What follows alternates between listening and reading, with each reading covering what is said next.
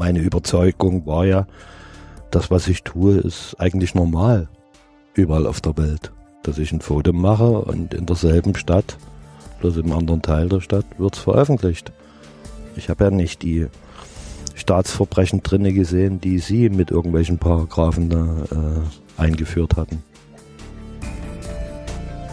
Das ist ihm, er hat einfach das fotografiert, was er gesehen hat und hat sich vor allen Dingen für die Menschen interessiert. Dieses Schlagwort, der Mensch steht im Mittelpunkt, das hat er eben einfach verwirklicht.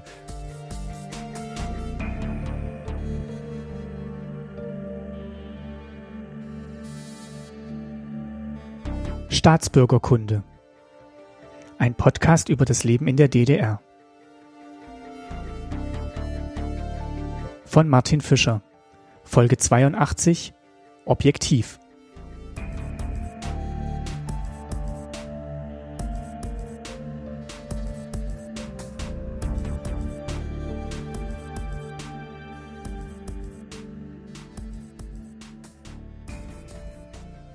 Die allermeisten von euch hören Staatsbürgerkunde auf ihrem Smartphone oder Tablet. Wenn ich also meinen Download-Statistiken Glauben schenken darf, hat ein Großteil von euch gerade ein solches Gerät in der Nähe. Und damit nicht nur einen leistungsstarken Computer zur Hand, gefüllt mit Programmen und verbunden mit dem immensen Datenstrom des Internets, sondern auch eine stets einsatzbereite Film- und Fotokamera. Immer griffbereit, um Begegnungen und Kuriositäten des Alltags festzuhalten. Für den Fotografen Harald Hauswald gestaltete sich das im Berliner Prenzlauer Berg der 1980er Jahre nicht ganz so einfach. Auch er wollte nur seinen Alltag dokumentieren, die Welt, in der er lebte, auf seinen Fotos festhalten. In der heutigen Folge berichtet er davon, wie es war, Fotograf in der DDR zu sein, welche Themen ihn beschäftigten und auf welche Miss- und Widerstände er stieß. Seine Bilder kannte ich schon länger, auf Harald als Person aufmerksam geworden bin ich aber erst im Februar 2018. Die Stiftung zur Aufarbeitung der SED-Diktatur hatte zur Ausstellungseröffnung geladen. Voll der Osten heißt sie und ist zum Zeitpunkt der Aufnahme bundesweit an vielen Erinnerungsorten zu sehen. Die Bilder stammen alle von Harald Hauswald, die Begleittexte dazu von meinem zweiten Gast in dieser Folge, Stefan Wolle. Er ist wissenschaftlicher Leiter des DDR-Museums in Berlin und als Historiker ein ausgewiesener Experte für das Leben der DDR. Und er war auch schon mal zu Gast bei Staatsbürgerkunde. Wie ihr wisst, unterstützt das DDR-Museum diesen Podcast seit der letzten Folge und das hilft mir, auch und nicht zuletzt dank eurer regelmäßigen Unterstützung, das Format in der Art und Weise zu produzieren und weiterzuentwickeln, die sich für mich gut und richtig anfühlt. Ein großes Danke an euch alle. Ja, und nun wünsche ich euch viel Spaß und Erkenntnisgewinn mit der neuen Folge und einem Blick auf die DDR durch das Objektiv von Harald Hauswald. Ja. Auf dem Balkon von Ostkreuz sitze ich mit Harald Hauswald. Guten Abend. Hallöchen. Ähm, Harald Hauswald ist Fotograf, ist 1954 geboren in Radebeul bei Dresden lebt jetzt aber dann seit, seit er 23 ist, glaube ich, in Berlin. 23, 24. 78, ja. Genau. Und ähm, ja, ist Fotograf und hat ein bewegtes Leben als Fotograf in Osten Berlin, in Ostberlin, in Westberlin und in Berlin generell geführt. Und darüber wollen wir heute äh, sprechen. Ja, fangen wir doch mal an. Ähm, 1954 in Radebeul geboren, das kenne ich jetzt tatsächlich als äh, Karl-May-Stadt oder oh, Dorf so liegt vor den Toren von Dresden. Und ähm, ja, da sind sie geboren und wollten, oder da bist du geboren und wolltest Fotograf werden. Nee. Ich bin zwar da geboren, aber Fotograf wollte ich nicht werden. Das wollte mein Vater. Ich wollte eigentlich Koch werden. Da hatte mein Vater aber was dagegen. Der war selbstständiger Handwerksmeister, hatte einen eigenen Betrieb und kam dann plötzlich mit einem Lehrvertrag in der Hand an. Und da war ich verdonnert, eine Lehre anzufangen. 1970 und äh, habe aber die ersten anderthalb Jahre nur Dunkelkammer gehabt, ließ mir nur Urlaubsfilme im Tank entwickeln, also eine ganz spannende Ausbildung. Und nach anderthalb Jahren wusste ich immer noch nicht, wie ein Fotoapparat aussieht und da habe ich den ganzen Mist hingeschmissen. Weil es äh, A nicht das war, was du machen wolltest und B dann auch noch in der Tätigkeit. Ja, so nur, nur im Dunkeln und dann irgendwie sieben mal zehn Abzüge mit Büttenrand noch damals. Ähm, das fand ich wirklich nicht so spannend. Dann habe ich, wie gesagt, hingeschmissen, habe dann erstmal auf dem Bau angefangen. Erst als Industrieanstreicher, dann Aufzugsmonteur und Gerüstbauer. Das habe ich gemacht bis Ende 72 und dann äh, passierte was Schönes. Das ist gut. ich war damals so äh, Tramper und bin immer den Rockbands hinterher getrennt. Und dann hat mir eine Band aus Leipzig, Birkholz-Formation, kennt heute kaum noch einer, aber das war die große Kon Konkurrenz zu Renft. Mhm. Die haben mir ein Angebot gemacht, dass ich bei denen als Techniker anfange. Rodi sozusagen. Und da habe ich Dezember 72 sozusagen Berufsausweis gekriegt als erster Rocktechniker der DDR. Und dann mit äh, auf Tour gegangen. Und dann vorher schon auf Tour und dann sozusagen offiziell. Das hieß damals unständig beschäftigt, weil nicht die Band war der Auftraggeber, sondern der jeweilige Veranstalter. Okay. Also es gab kein ständig äh, Chef, sondern es war unständig, nannte sich das. Wie kam denn das an, als du A, die Ausbildung hingeschmissen hast und dann B, äh, angefangen hast mit der Rockband zu tun? Also zunächst mal vielleicht bei deinem Vater, der, der die Ausbildung vermittelt hat und dann vielleicht auch bei den offiziellen Stellen, die dann eben eintragen mussten und selbstständig beschäftigt? Na, erstens bei meinem und Vater äh, war es eigentlich in, da schon fast egal, weil ähm, zu dem Zeitpunkt war gerade meine Mutter äh, gestorben, kurz vorher an Krebs. Und ich habe meinen Vater kaum gesehen. Der war tagsüber im Betrieb und ich habe eh mein eigenes Ding gemacht und war ja, wie gesagt, an den Rockbands hinterher. Also kaum zu Hause. Das war eigentlich egal. Und das andere mit den staatlichen Stellen, äh, ich habe meine Absicherung gehabt, habe meinen Nachweis gehabt, dass ich einen Job habe. Und da hat sich dann auch keiner für interessiert. Und dann ging's los und unterwegs. Ging, allerdings leider nur offiziell. Also ich habe es ja länger gemacht bei denen. Ich hatte ja schon vorher bei denen angefangen, immer wieder mit Anlage reinzutragen und so weiter. Aber die offizielle Zeit war eigentlich nur ein halbes Jahr. Weil dann, dann was passiert ist? Was sehr Böses. Okay. Armee. Ah, dann musste, musstest du. dann hab da aber anderthalb Jahre das Leben nur noch im Laufschritt. Das waren dann, waren das anderthalb Jahre oder waren es, waren es nicht anderthalb drei? Jahre. Nee, nee, drei wäre Unteroffizier, also okay. freiwillig. Okay. Aber der normale Wehrdienst waren anderthalb Jahre. Und dann bist du da rausgezogen worden aus der, aus der Tour und direkt. Aus dem Lotterleben. In ein ordentliches Leben. und danach gab es auch kein Zurück mehr. Nee, da war die Band verboten. Ah, inzwischen. Okay. Also ich war gerade irgendwie, glaube ich, sechs Wochen bei der Armee und da sind die verboten worden. Also da gab's ja, wäre vielleicht möglich gewesen, wieder bei irgendeiner Band anzufangen, aber das war für mich die Alternative, äh, die ultimative Band überhaupt neben Renft. Und wie gesagt, die waren verboten und dann hat mir einer einen Tipp gegeben, dass es an der TU in Dresden äh, an jeder Sektion eine Bildstelle geben soll und ich soll es mal probieren, da als Fotograf unterzukommen.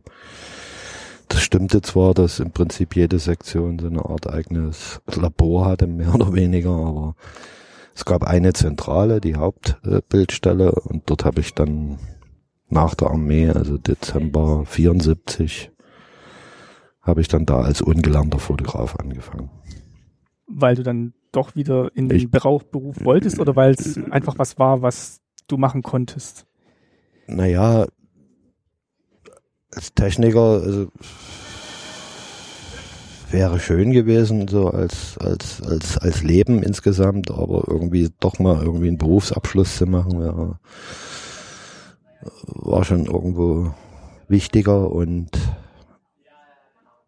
in der TU, als ich mich da vorgestellt habe, das war alles sehr sympathisch. Der Chef war zwei Jahre älter als ich. Und der hat mir gleich den ersten Tag eine Kamera in die Hand gedrückt und da ging es gleich mit Fotografieren los und nicht in der Dunkelkammer. Ich wollte gerade fragen, war das dann spannender als das Entwickeln von Filmen, weil man dann auch mal tatsächlich Richtung Fotografie gekommen ist? Himmelweiter Unterschied. Er hat, wie gesagt, mit Leute Kamera in die Hand gedrückt und sagte, ja, im Schumannbau ist eine Veranstaltung, da brauchen wir was für die TU-Zeitung. Knippst du mal, wenn es was wird, nehmen wir deine, wenn es nicht wird, komme ich mit. Dann nehmen wir meine, aber es wurde was. Da hatte ich dann gleich meine erste Veröffentlichung in der TU-Zeitung Und dann war sozusagen Blut geleckt. Und das war dann so ein bisschen Lernen während des Tuns. Also Nee, das war richtig Erwachsenenqualifizierung. Also ich habe dort sozusagen meine praktische Ausbildung Mhm. gemacht. Und damals, als ich meine erste Lehre angefangen hatte, gab es noch zwei äh, Ausbildungsstätten in der gesamten DDR. Immer in Dresden gab es eine Berufsschule und die zweite war in Potsdam kaputt. Äh, da kamen auch Kraft und Steiner her, die das berühmte Lehrbuch für Fotografie geschrieben haben. Und die haben während der Ferien, haben die sozusagen äh, Erwachsenenqualifizierung durchgezogen. Also heute sagt man zweiten Bildungsweg. Ja. Und darüber habe ich dann meinen Gesellenbrief, also Handwerksaus äh, Handwerksausbildung nochmal nachgemacht. War dann 76 fertig. Und hast du dann schon eine Vorstellung, was du mit dieser ähm, Ausbildung dann machst? Also hast du dann schon so eine Idee, wie du als Überhaupt Fotograf nicht. tätig sein Überhaupt möchtest? nicht. Also ich habe damals angefangen, so ein bisschen an der Elbe rumzuknipsen. Hatte mir meine erste Kamera über Kredit gekauft. Natürlich erstmal eine Pentagon 6, weil man damit wichtiger aussieht. hab dann aber irgendwann gemerkt, dass das gar nicht für mich ist, so ein schwerer, langsamer Kasten. Und bin dann auf Kleinbild umgestiegen und da ging es dann los, dass ich im Freundeskreis angefangen habe. Das war ja dann auch bloß noch anderthalb Jahre oder so. Äh, dann bin ich ja schon über Nacht nach Berlin. Und warum? Also Durch eine Frau. der Liebe wegen? Ich hatte eine Berlinerin kennengelernt, äh, Vater geworden und sie ist erstmal zu mir gezogen nach Radebeul hat aber dann den Kleinstadtmief, also Dorf, weiß ich von mir, was du vorhin gesagt hattest, es sind Hm. immerhin 45.000 Einwohner. Okay. Ähm, die hatte aber dann den Kleinstadt-Mief satt und hat gesagt, entweder kommst du mit nach Berlin oder ist Feierabend. Dann hast du nicht lange Da überlegt bin und ich gesagt, über Nacht nach Berlin, da war gerade ihr, ihr Großvater gestorben und haben uns einfach in die Wohnung gesetzt und wo war das? Also wo seid ihr da hingezogen? das nach wie vor Prenzlauer Berg. Also ich bin damals in die Winzstraße gezogen. Okay. Und um die Ecke war die Post, das Hauptpostamt vom Prenzlauer Berg und wir, sie war ja Berlinerin. Ich hatte dann schon einige Leute aus Berlin kennengelernt. Abgesehen davon, mein Bruder hat schon seit 68 in Berlin gelebt, hat äh, in der Kunsthochschule in Weißensee Restaurator studiert. Den hatte ich schon öfters besucht, also ich kannte dann schon ein paar Leute. Und hatte dann auch den Tipp bekommen, äh, auf der Hauptpost gibt es den Job als Telegrammbote. Kennt heute keiner mehr. Also damals wurden die Mails noch ausgedruckt und zu den Ja, Leuten nach. Hause gebracht. Und äh, das war ein Job, der hatte den Vorteil, dass man keinen festen Arbeitsvertrag brauchte, sondern das war stundenweise und konntest auch arbeiten, wann und wie du wolltest und wie lange. Man konnte aber nachweisen, dass man arbeitet. Also galt nicht äh, der asozialen, asozialen Paragraph konnte nicht angewendet werden und hatte den Vorteil, dass man eben halt keine Kündigungsfrist hatte. Alle anderen Jobs waren ja mit einem Vierteljahr Kündigungsfrist mindestens. Und wenn ich irgendwas als Fotograf gefunden hätte, wäre der Job weg gewesen, wenn nach einem Vierteljahr, die da warten müssten, bis sie jemand einstellen. Und die Telegrammbotenzeit, das war dann eigentlich die Zeit, wo dann das Fotografieren ins Rollen kam. Weil du dann auch mit der Kamera immer unterwegs warst. Ständig, das waren Fußtouren bis zu vier Stunden immer. Manchmal bin ich zweimal am Tag losgelatscht und hab's Knipsen sozusagen bezahlt gekriegt. Und das waren aber jetzt erstmal Fotos, die du für dich gemacht hast, einfach Erstmal nur für mich. was du gesehen hast, was, Ja. was dir aufgefallen ist. Ja, ich meine, von einer Kleinstadt in eine Großstadt war ja doch schon ein kleiner Sprung. Hast dir Berlin äh, erstmal mit der Kamera erobert sozusagen. das war sowieso auch meine von Haus aus Neugier, die Umgebung erstmal kennenlernen. Also als ich nach Berlin gekommen bin und mich erstmal in irgendeine x-beliebige Straßenbahn gesetzt, bin bis zur Endstation gefahren und dann wieder zurück, um erstmal zu gucken, wo bist du, wo kommst du hin und wo sind Orientierungspunkte. Was natürlich in Berlin bombig ist, ist der Fernsehturm, den sieht man von jeder großen Straße aus. Also man weiß immer genau, ob man jetzt im Nordosten damals oder im Nordwesten oder Osten ist. Westen ging ja nie. da war ja schnell Schluss in dem Fernsehturm. Rund, rund um West-Berlin war immer Osten, ja. Da, ja, die einzige Stadt der Welt, die ringsrum eine Himmelsrichtung hatte, genau. Genau. Wie, wie hat sich denn Berlin für dich dargestellt, so aus der Kleinstadt Radebeul kommend? War's, ähm, warst du, wie, wie du es erwartet hast, als Hauptstadt der DDR? Naja, Hauptstadt, das war eigentlich nebensächlich, aber letztendlich, um vielleicht mal einen Vergleich zu bringen, vielleicht nicht ganz so krass, aber schon irgendwie in die Richtung, so der Umzug von Radebeul nach Berlin und dann Berlin das erste Mal richtig sehen und intensiv ist vielleicht dann so wie eine Weile in Deutschland zu leben und dann das erste Mal nach New York zu kommen. Also ist schon drauf. Großstadt, Mhm. ja, nee, also im Vergleich, also von Radebeul nach Ostberlin ist schon Großstadt und es war eben halt auch viel lockerer alles, gerade im Prenzlauer Berg, also man sagte immer die Sehne vom Prenzlauer Berg, also da habe ich meine eigene Erklärung, dass eben halt wahnsinnig viel Wohnungsleerstand war, weil Berliner, die Anspruch auf eine Wohnung hatten, die sind natürlich nicht in Prenzlauer Berg gezogen in eine Wohnung, die Außenklo hatte, sondern die haben schon, schon geguckt, dass sie eine vernünftige Bude kriegen. Und deswegen gab es wahnsinnig viel Leerstand und die Leute, die von der Provinz gekommen sind, sind automatisch im Prenzlauer Berg aufgeschlagen, weil da ganz viel zu besetzen war. Und es gab den Tipp, besorg dir die, den Namen vom Vormieter und die Kontonummer, dann zahlst du die Miete ein Vierteljahr, gehst zur Wohnungsverwaltung, dann kriegst du garantiert einen Mietsvertrag. Und das hat auch immer bei allen Leuten, die ich kannte, geklappt. Weil die Wohnungsverwaltung war natürlich froh, wenn im Winter geheizt wurde in der Bude, statt dass er irgendwie vor sich hin rottet. Das waren alles Altbauten. Alles. Also, es war nicht, also da wollte jetzt keiner hinziehen, weil es waren jetzt keine, also das Wohnprogramm dann aufgelegt wurde, wurde ja eher neu gebaut, Neubau, Ja, ne, Plattenbau, aber das war dann eigentlich alles. Plattenbau war, glaube ich, ein ganzer Block war so teuer wie eine Altbauwohnung im Ja. Prenzlauer Berg zu sanieren. Also da wurde gar nichts gemacht, offiziell. Und was, wenn mal was gemacht wurde, dann haben es die Leute selber gemacht. Also es war ja damals auch überhaupt kein Problem, irgendwie mal im zweiten, dritten, vierten Stock zwei Wohnungen zusammenzulegen, einen Durchbruch zu machen und dann selber ein Bad einzubauen. Waren das dann hauptsächlich zugezogen oder gab es wirklich auch noch so alt, alteingesessene, die gab Alteingesessene, die die Chance genutzt haben, gerade mit den Wohnungszusammenlegungen, das gab's ja ganz viel.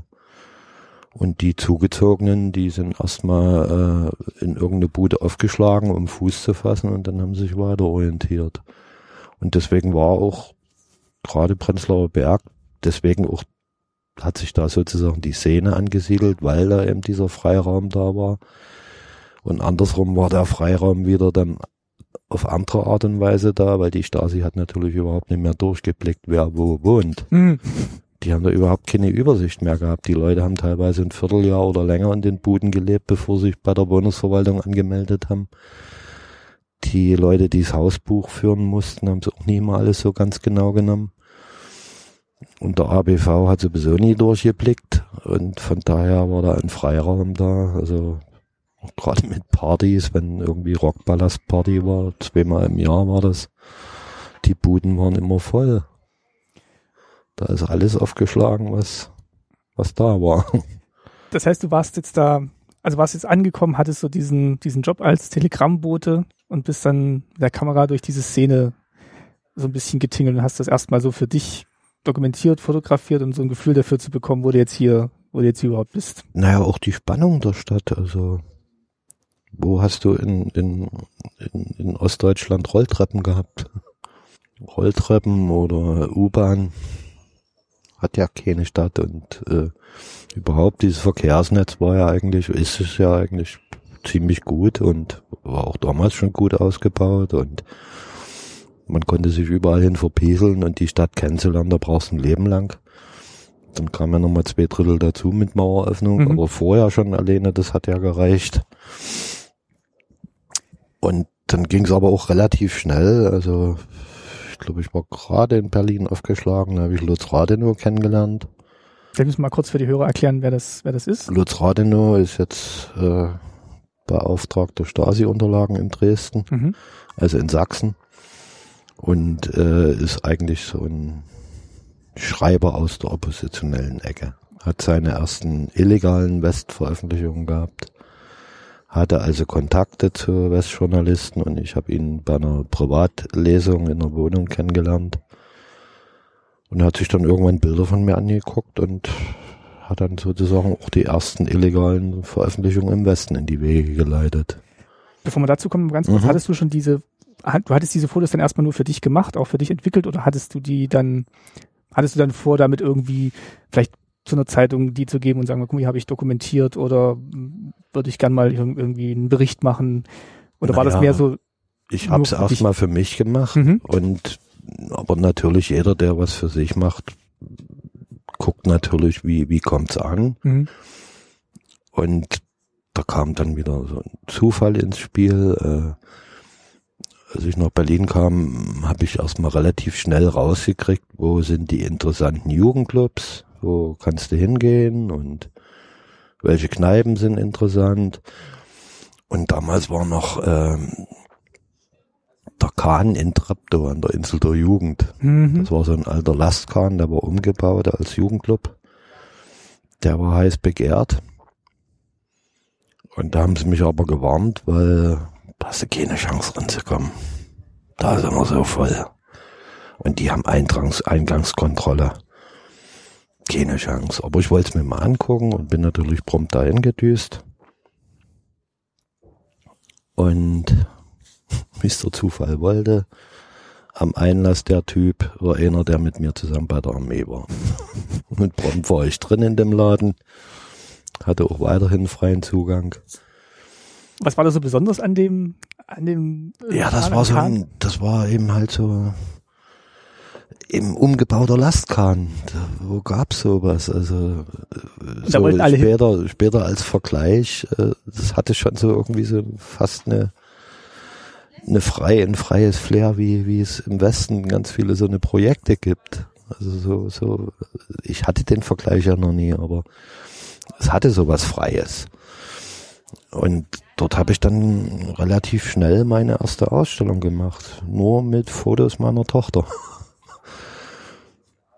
Und äh, der ist aber dann auch äh, nach ein oder zwei Jahren ist das Ding zugemacht worden weil er hätte saniert werden müssen. Lastkran lag ja im Wasser, mhm.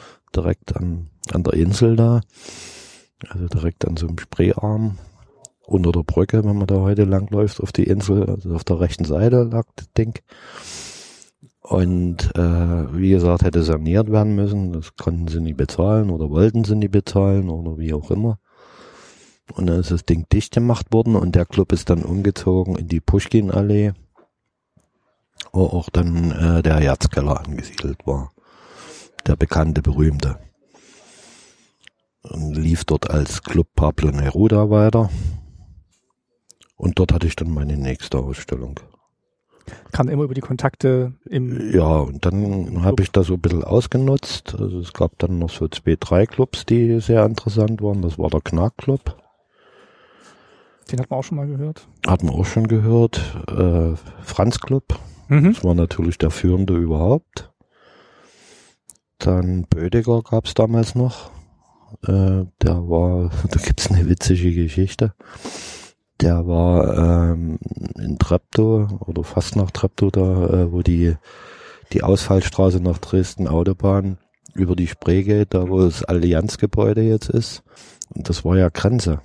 Da direkt neben der, neben der äh, Brücke lief ja rechts die, die Grenze lang als, als Gitter durch die Spree. Und damals war Reinhard Zapka, der jetzt das Lügenmuseum in Radebeul hat. Der war dort mit in dem Club und hat die ganze Gestaltung gemacht und die haben auch Theaterstücke geprobt und aufgeführt, unter anderem Picknick im Feld, so ein Antikriegsstück aus dem Ersten Weltkrieg. Und da gab es dann mal so einen schönen Vorfall. Die hatten die Fenster zugeklebt mit Transparentpapier und haben da wieder an dem Kriegsstück darum gebastelt. Hatten alle eigene Uniformen geschneidert und irgendwelche Holzgewehre geschnitzt. Und waren da mitten im Proben. Und plötzlich flog die Tür auf und ein Überfallkommando stürmte mit entsicherten Kalaschnikows drin und sprang in Deckung. Und da hatte irgendein aufmerksamer Mitbürger äh, gemeldet, da wird ein bewaffneter Grenzdurchbruch vorbereitet. Mit den Holzgewehren und. Mit den Holzgewehren und die Antikriegsleute und die entsicherten NVA-Genossen standen beziehungsweise lagen sich gegenüber. Naja, und die, also da ging's, den hatte ich dann auch kennengelernt dann, aber Franz und Knack gab's noch zu knacken. Weil natürlich dann auch immer ewige Warteschlange davor. Also Franz Club unter einer Stunde warten ging gar nichts. Und ich habe ja dann, ich habe zwei Jahre in der in der Kast in der Winzstraße gewohnt, dann bin ich in die Kastanienallee umgezogen, also gleich gegenüber da sozusagen vom Franz. Und das wollte ich mir natürlich sichern, dieses Gelände, um abends nie anstehen zu müssen bei Clubs. Und da habe ich dann den Vorteil ausgenutzt und habe gesagt, ich will mal einen Jugendclub-Chef sprechen und bin auch hingelassen worden und will bei euch mal eine Ausstellung machen. Und seitdem hatte ich da meinen Benutzerausweis bis, bis zum Schluss und musste nie wieder Schlange stehen. Hast du zwei Fliegen mit einer Klappe geschlagen. Ja. Erstmal die Ausstellung gekriegt und dann noch freien Zutritt. Genau. Und beim Knackclub habe ich das gleiche gemacht, aber da waren es dann gleich drei Fliegen. Da war ich dann noch ein Vierteljahr mit der Clubleiterin zusammen. Warst du denn während dieser ganzen Zeit immer noch bei der Post beschäftigt oder war dann war das immer noch so der, ja. der Haupteinnahmequelle? Naja, das habe ich ein Jahr gemacht bei der Post. Als Telegrammbote, dann bin ich umgestiegen als Heizer, dann war der Heizer weggelaufen und die Mädels haben sich beklagt, dass es im Winter dann früh eben doch ein bisschen arschkalt ist. Bei der Post dann? Bei der Post und da habe ich dann einen Heizerposten angenommen. Von Duden und Blasen keine Ahnung. Mir war nur bewusst, dass die eben früh nie meckern sollen, wenn sie auf die Post kommen, dass es warm sein muss und alles andere war mir und denen egal.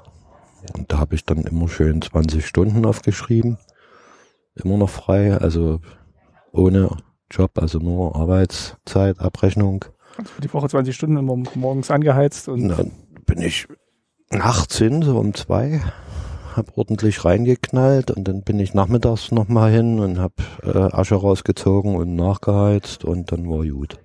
Also täglich vielleicht Stunde, anderthalb Stunden gearbeitet, aber 20 Stunden bezahlt gekriegt und es gab 3,60 die Stunde. Und zwischendurch bist du dann wieder los. Da habe ich mein Ding gemacht. Und dann habe ich aber ein Angebot gehabt. Jetzt muss ich gucken, dass ich nicht durcheinander bringe. Was kam als erstes? Kann sein, also deutsches Theater hatte ich was gehört, dass da eine Fotografenstelle frei ist die Fotografin war gestorben oder irgendwas war da und also Bühnenfotografin, die dann auch Fotogra ja. von den Aufnahmen oder von den Proben, das dann im Programmheft genau. abgedruckt wird und ja, es gibt ja Theater, hm? festangestellte Theaterfotografen gab es ja damals mhm. mehrere. Heute ist das glaube ich alles frei. So eine Jobs oder gute Leute haben ihre eigenen dann. Aber viel frei bestimmt. Ja. Viel frei, ja. Und ich glaube, da habe ich erstmal im Deutschen angefangen. Äh, haben sie mich erstmal auf die Laborantenstelle gesetzt. Das Witzige war, äh, auf der Fotografenstelle war eine, die einen Laborantenabschluss hatte. Und da dachte ich, naja, ich habe einen Fotografenabschluss, also meine Chancen sind höher, dass ich irgendwann den Posten kriege.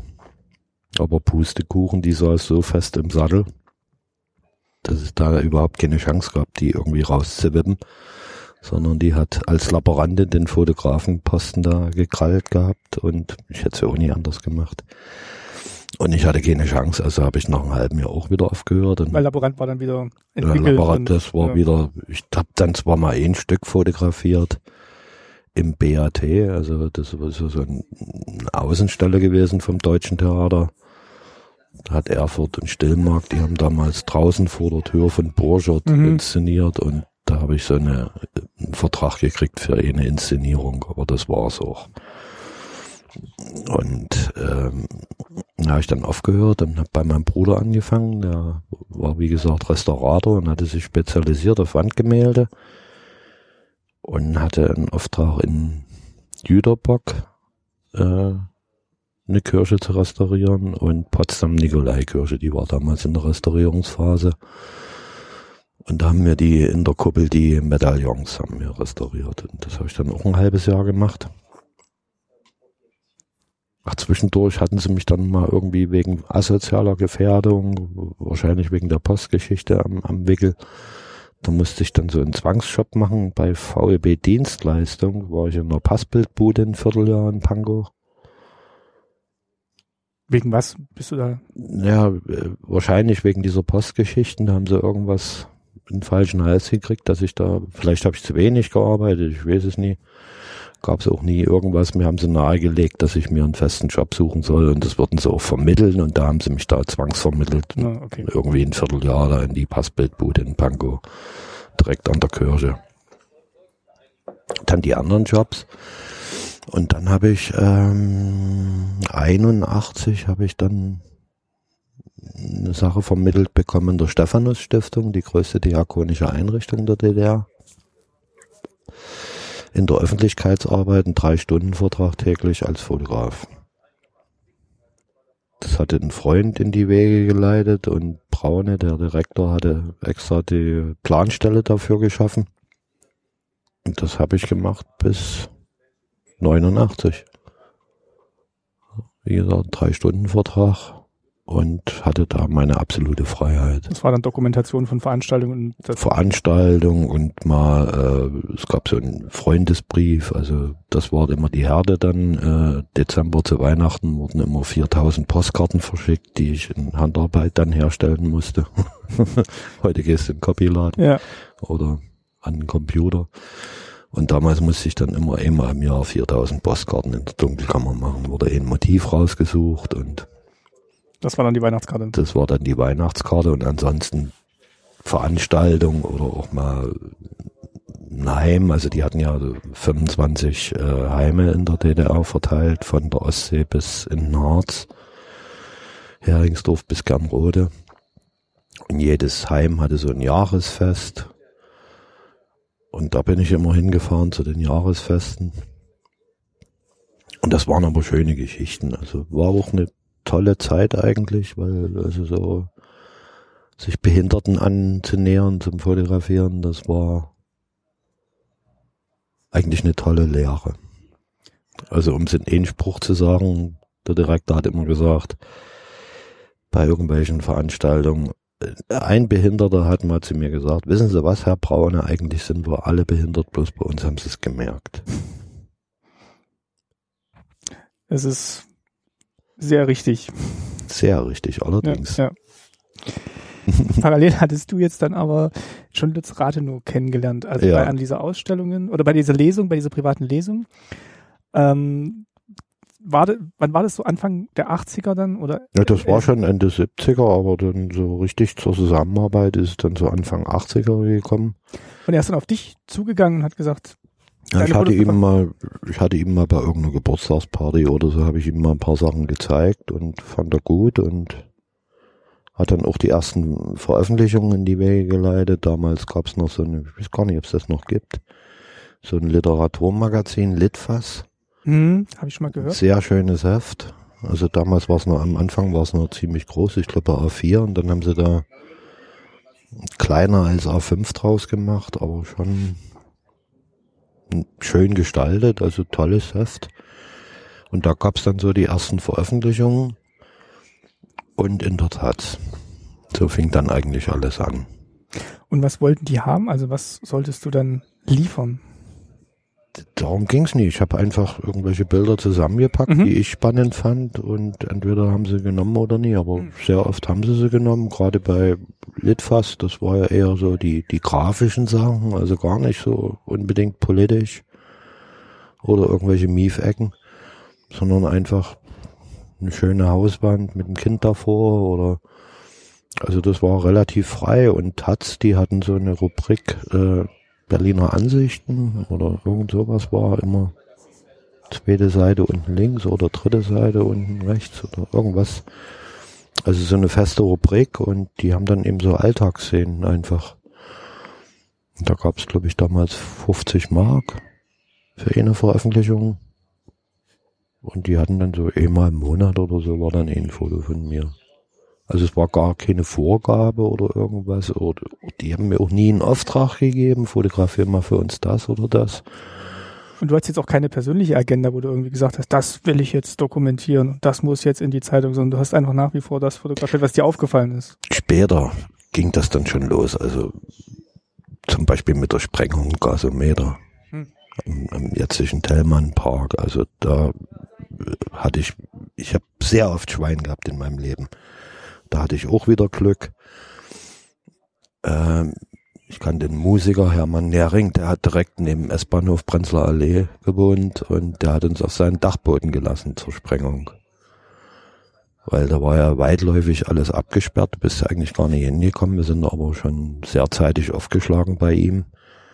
Und irgendwie zehn Minuten vor Sprengung kam dann nochmal irgendwie Polizei durch, um alles zu kontrollieren. Und dann haben die uns auf dem Dachboden entdeckt und stellten aber fest, dass sie uns gar nicht mehr wegschicken können, weil die Karenzzeit, jemanden noch rumlaufen zu lassen, war schon abgelaufen. Das war zehn Minuten vor Sprengung. Und da haben sie uns gelassen. Und da habe ich dann so eine Serie gemacht. Da hatte ich meine erste Kanon mit Motor. Und da habe ich da so eine Serie durchgezogen. Und da war es mir dann schon Anliegen, äh, dass die veröffentlicht werden. Aber das ging natürlich im Osten nie. Also das ist in der Taz oder glaube ich, auch in anderen Zeitungen erschienen.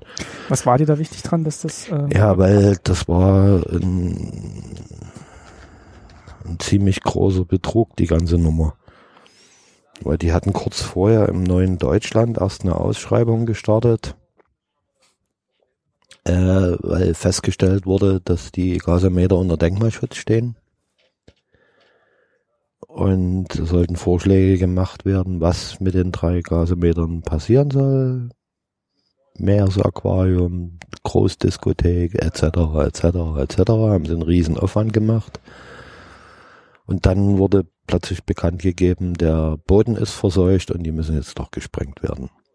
Der Hintergrund war letztendlich, dass der Bildhauer, der den Tellmann gestaltet hat, dass dem das nicht gefallen hat, dass da im Hintergrund die Gasometer stehen und das, das Bild seines Tellmann-Kopfes stören könnten. Da hat er offene Türen eingerannt und dann. Und da gab es sozusagen die erste Protestwelle. Und da war ich sozusagen mit dabei. Und die sind dann auch gedruckt worden? Die, die sind gedruckt worden. Gab es dann nochmal Nachspiel, weil vielleicht auch bekannt war, dass, dass ihr, also ihr seid ja da gefunden worden auf dem Dachboden, ist dann noch jemand gekommen und gesagt, nee, die das, Fotos von Ihnen, das war da. Das haben sie nie mitgekriegt. Das haben nee, sie nicht zusammengebracht. Nee, nee, nee. Mhm. Da habe ich ja noch ohne Namen veröffentlicht. Also. Mhm. Das war noch relativ ohne, aber da ging es schon los mit Stasi, also durch die Veröffentlichung, mit, die Lutz an die Wege geleitet hatte. Da ging dann schon der ganze Spaß mit der mit der Behörde los. Wie hast du es zum ersten Mal gemerkt, dass sie dir äh, folgen? Hausdurchsuchung. Okay. Die kam dann eines. Die kamen früh, haben mich abgeholt zum Verhör und irgendwie nach vier Stunden, das war so ein Durchgangszimmer, wo ich saß, da kam einer an, betont lässig durchs Zimmer schlendernd, so dass ich mitkriegen musste, dass er Sachen von mir aus der Wohnung unterm Arm hat. Da wusste ich aber noch nicht, dass es Hausdurchsuchung ist. Ab dem Moment wusste ich. Das hatten sie mir aber vorher nicht gesagt. Und dann habe ich mitgekriegt, oh, das kennst du doch, was er da mit sich so stolz rumträgt.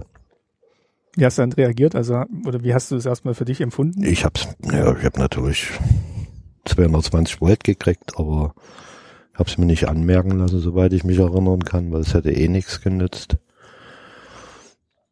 Aber Hammer war dann so, als ich das Beschlagnahmeprotokoll dann gesehen habe, musste es ja auch unterschreiben. Da war alles, was aus dem Westen war. Ob das eine Postkarte war, irgendeine Fotozeitung oder Kalender oder eine Landkarte oder alles, was aus dem Westen war, alles mitgenommen. Ich war alle Kalender los, alle Post, alle Tagebücher, war alles weg. Und irgendwelche Fachzeitungen, Fotofachzeitungen, selbst die haben sie mitgenommen. Die du auch über äh, Lutz nur bekommen hast? oder? Nee, ich kannte dann schon Leute aus Westberlin. Ich hatte dann schon Freunde und auch Fotografen und die haben dann immer mal was mitgebracht und gut, reine Fotobände, also Bildbände, die haben sie nicht mitgenommen, aber alles was an Zeitungen, Zeitschriften, war alles weg. Haben die dann, also wahrscheinlich dann daraus geschlussfolgert, dass du Westkontakte hast und was du da ähm, hinlieferst? Ja, das wussten sie schon. Die hatten schon mitgekriegt, dass Fotos von mir da im Westen waren. Auch wenn sie teilweise, wie gesagt, ohne Namen veröffentlicht waren. Aber irgendwie haben sie es doch mitgekriegt, dass das eine oder andere, oder mal ist es mit Namen vielleicht veröffentlicht worden, weiß ich jetzt gar nicht mehr genau, ob man das, der Schnitt eigentlich richtig da war. Aber jedenfalls wussten sie schon, dass das eine oder andere von mir war und da ist mir dann aber so ganz ad hoc irgendwie eine ganz gute Ausrede eingefallen. Da habe ich gesagt, ein guter Freund von mir aus Radebeul, der hat sich immer für meine Fotos interessiert und damals noch und der ist vor einem Vierteljahr ausgereist und der hatte ganz viele Bilder von mir. Da muss der da irgendwie was mitgemacht haben. Ich habe keinen Kontakt und geht ja auch nie, Westberlin und und das haben sie entweder geschluckt oder schlucken wollen, keine Ahnung. Aber da haben sie mich dann doch erstmal relativ in Ruhe gelassen. Also es noch keine harten Konsequenzen. Hast du dich dann auch anders verhalten und erstmal ein bisschen Nee. den Ball flach gehalten? Einfach nee, weitergemacht? Nee, weitergemacht. Also weil das hätte eh keinen Sinn gehabt. Ich meine, wenn immer der Weg eingegangen, eingeschritten war in die Richtung, dann gab es auch keinen zurück. Also A hätte ich es nie gemacht und B da irgendwie äh, zu Kreuze zu kriechen und sagen, äh, oh, tut mir leid, dass ich jetzt da lang marschiert bin, jetzt möchte ich wieder ein guter Bürger sein. Also, Hm, hm. Außerdem hat meine Überzeugung war ja, das, was ich tue, ist eigentlich normal überall auf der Welt. Dass ich ein Foto mache und in derselben Stadt, bloß im anderen Teil der Stadt, wird's veröffentlicht. Ich habe ja nicht die Staatsverbrechen drinne gesehen, die Sie mit irgendwelchen Paragraphen da äh, eingeführt hatten. Warum haben die das denn als Angriff gewertet oder als persönliche Beleidigung, dass Fotos von dir veröffentlicht? Ja, das waren, also es waren vier Paragraphen, weswegen sie ermittelt haben. Staatsfeindliche Hetze, also sowieso jede Veröffentlichung im Westen war automatisch staatsfeindliche Hetze, Weitergabe nicht geheimer Nachrichten und Agententätigkeit. Und das vierte war dann noch Devisenvergehen. Das wären zwei bis zwölf Jahre gewesen. Agententätigkeit, weil du Sachen fotografiert hast, die der Feind nicht sehen darf. Naja, das wäre diese, das wäre dann äh, Weitergabe geheimer Ah, okay. Nachrichten. Hm. aber schon alleine äh, mit dem Klassenfeind dieser Art und Weise in Verbindung zu treten. Das war schon Agententätigkeit, sozusagen. Und der Inhalt der Bilder an sich, war das jemals Thema? Das ähm, Weniger. ging es einfach um die Sache an sich. Also sie haben mehrere Gutachten geschrieben, dann später auch zu dem Buch mit Lutz Rathenow. Wir haben ja dann 87 ist ja zur 750 Jahr Feier da unser Ostberlin-Buch erschienen. Und da haben sie das schon als Verunglimpfung eingestuft. Wir haben es aber gar nicht so gesehen. Also wir haben eigentlich lustiges Leben gezeigt und die Dreckecken, die im Buch waren, das waren für uns keine Dreckecken in dem Sinne, wie Sie sie beschrieben haben, sondern es war ja Normalität. Es war halt Teil Das der war, Gegend der Stadt. Das hast du überall gesehen und zwar nicht nur in Berlin und Prenzlauer Berg speziell, sondern in der ganzen Republik. Die sah ja so aus und teilweise noch schlimmer. Das habe ich jetzt auch oft gedacht, also wo ich jetzt mich noch ein bisschen eingelesen habe, ähm, wird ja manchmal über dich geschrieben, du hättest den, den Niedergang der DDR dokumentiert, wo ich dann auch immer, ja, so ein bisschen denke, A, zu dem Zeitpunkt wusste man ja noch gar nicht, dass es tatsächlich diesen Niedergang gibt, dass der auf so ein Ende zuläuft. Und zweitens war es dann wahrscheinlich auch aus der Situation raus, wie du gerade gesagt hast, Normalität. Natürlich, also ich habe das nicht als Niedergang empfunden, sondern das war Normalität. Also bei mir es auf dem Hof so aus in der Kastanienallee wie nach dem Krieg. Viele Jahre. Dann haben sie noch irgendwelche Schuppen abgerissen, weil sie baufällig waren, so die, die alte Kohlenschuppen, die auf dem Hof standen. Und da lag eben dann der Schutt ewig lange rum. Und weil da der Schutt rumlag, hat dann einer sein altes Auto abgestellt, was dann anfing vor sich hin zu rosten. Und das war ja gang und gäbe, das hat man überall gesehen. Und die Hausruinen und ich weiß nicht, es gibt ein Foto von mir, wo ich da damals Dimitrov heute äh, Danziger Straße fotografierte, Wohnkultur und dahinter so ein Abbruchhaus mit leeren Fenstern. Hm, ja, das Bild Das war ja, war ja gang und gäbe, so eine Situation. Natürlich, das war für mich schon auch Politikum, weil irgendwann war ich dann auch so weit, auch angreifen zu wollen. Also, weil das war ja irgendwie, ich habe mich eingesperrt gefühlt in dem Land oder durch die Regierung, nicht in dem Land, aber durch die Regierung eingesperrt gefühlt innerhalb von Grenzen, die es ja nur gab. Und äh, das war so eine Art innere Befreiung, das, das Fotografieren und auch was damit zu machen. Hast du denn auch Rückmeldung bekommen aus, ähm, also auf deine Ausstellungen hin oder von deinen Freunden oder Menschen aus, aus Ostberlin zu dem Zeitpunkt, die, die ich jetzt äh, gezielt auf diese Bilder angesprochen haben und da auch was drin gesehen haben? Ganz viel. Also ich habe dann insgesamt, glaube ich, zu DDR-Zeiten hatte ich insgesamt um die 50 Ausstellungen. Also in Jugendclubs und in, in kirchlichen Räumen. Also bei Appelmann hatte ich zum Beispiel in der Sommerritter zwei, zwei Ausstellungen. Und da bin ich ganz viel angesprochen worden. Und dann habe ich meine ersten und ähnlichen langwierigen Veröffentlichungen waren in der Kirchenzeitung. Und da habe ich Fanpost gekriegt. Und da wäre ich heute noch angesprochen. Also da gab es schon Rückmeldung. Was hat das den Menschen gegeben? Also was haben die damit, was haben die darin gefunden? Dass es überhaupt erstmal jemand Dass es zeigt? überhaupt jemand zeigt und ja, dass die Wahrheit doch irgendwo gezeigt wird. Also und Kirchenzeitungen, die waren ja äh, teilweise auch mutig. Also bestimmte Fotos sind dann eben halt doch verboten worden durch die Zensur. Und dann haben die einen weißen Fleck. Nicht gedruckt, sondern freigelassen. Mhm. Da, wo immer, die war auch so eine Rubrik auf der zweiten Seite.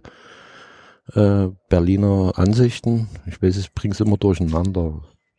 Kirchenzeitung und Taz, die hatten so ein Berliner Augenblicke und Berliner Ansichten. Bring ich durcheinander, wer was hatte.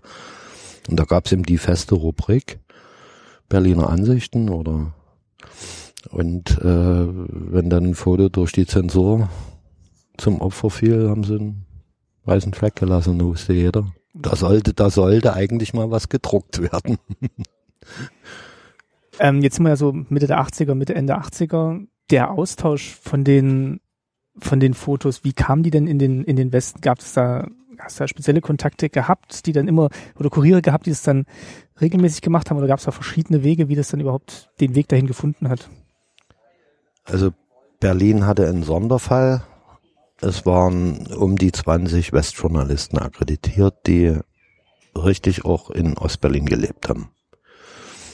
Und durch Lutz Rathenow und auch durch die Anstellung bei Kirchens, wo es ja auch offizielle Termine gab, habe ich dann einige von den Westjournalisten kennengelernt.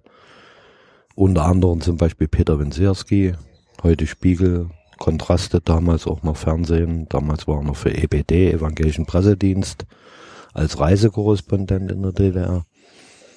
Äh, Hans-Jürgen Röder vom Evangelischen Pressedienst Frankfurt, der hat richtig in Ostberlin gelebt, der hat eine Frau aus Sachsen geheiratet.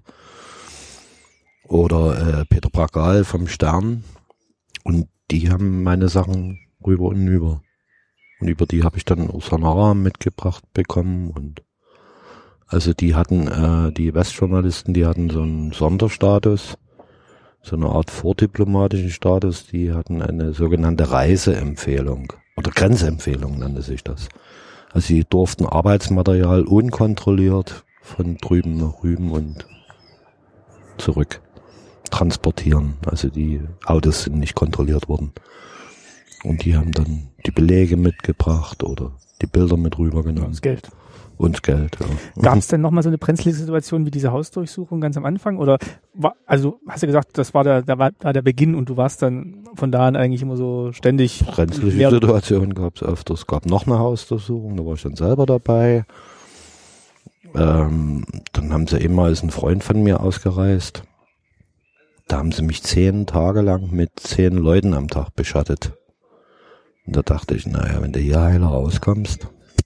Also das ist dir dann wahrscheinlich auch aufgefallen oder ist auf einmal immer zehn? Ja, nee, die haben sich abgewechselt, aber es war eindeutig. Also die haben ja in Beschattungsberichten haben sie immer geschrieben, dass ich die Beschattung nicht bemerkt hätte, aber die Dödels waren nicht zu übersehen. Die sind dann mit ihren Verpflegungsbeuteln hinter ihm hergerannt, also die hast du sofort erkannt. Also jedenfalls die auf der Straße, die hinterhergerannt sind, die beim Verhör da, die sahen ein bisschen anders aus. Und in dem Verhör, was, was, war da das Ziel oder worum ging es dann? Was wollten sie dann von dir erreichen? Na, ein Verhör war völlig abstrus. da hatte ich irgendeinen Vernehmer aus Grauer Markstadt. der hat mich acht Stunden lang überzeugen wollen, dass unsere Raketen gute Raketen sind und die Westraketen sind böse Raketen. Das war eine Tortur. Acht Stunden lang den Mist anzuhören. Und ruhig Damals zu bleiben war- und jetzt ja. nicht. Ja. Damals war gerade nur der Doppelbeschluss und, und die dachten nur, die Tschechisten stehen auf der, auf der richtigen Seite der Geschichte. Und die bösen Buben, die sie jetzt im Verhör haben, die stehen auf der falschen Seite und da wollten sie ihn überzeugen. Oder eben halt die Westveröffentlichung war auch Thema. Und später habe ich es ja dann mit Namen gemacht. Da ist auch äh, 85 ist so Haftbefehl ausgestellt worden. Habe ich dann in der Akte gefunden. Und da hatte aber der oberste Chef, also so war es in der Akte, mit Bleistift drunter geschrieben, äh, aus politischen Gründen im Moment nicht ratsam. Und das war wieder der Sonderfall mit den Westjournalisten. Weil als die mich früh zum Verhör geholt haben, also Verhöre gab es öfters, nicht nur die zwei Hausdurchsuchungen, sondern Verhöre war bestimmt 15 Mal, 20 Mal, keine Ahnung. Äh, aber früh haben sie mich geholt, halb acht meistens und mittags war ich wieder draußen und da kam sie im Rias und abends kam sie in Tagesthemen. Also da wurde Welle gemacht und die Westöffentlichkeit war letztendlich der Schutz. Durch die Öffentlichkeit warst du geschützt. Also wenn dir was Ja. passiert wäre, Das wäre lächerlich gewesen, dass ein Fotograf geht in den Knast, weil er im Nachbarland Bilder veröffentlicht. Und DDR war sehr um internationale Anerkennung bemüht und in Frankreich, Italien, England hätte kein Schwein verstanden, was der Vorwurf soll. Warum geht er jetzt in den Knast? hast du dann noch mehr riskiert, ähm, als du gemerkt hast, jetzt, Ja, Im ähm, Prinzip schon. Ja. also jetzt kannst du noch einen Schritt weitergehen. Ja, so- also jetzt nicht um, um zu Ja, provozieren, sondern nee, einfach in um das Schritten zu hab machen. In Schritten habe ich auch nicht gedacht, aber dadurch, dass es dann auch sozusagen die Fotografie von mir auch immer mehr Anerkennung gefunden hat, dann auch mit dem Buch mit Rathenow, habe ich dann für Geo auch gearbeitet. Also die haben 86, stand ja 87 die 750 Jahr Feier Berlin an. Und da hatte ich einen Riecher, dass die äh, so ein Berlin-Special machen bei Geo, also so ein blaues Heft, so ein Sonderheft, ne, was alle zwei Monate kommt.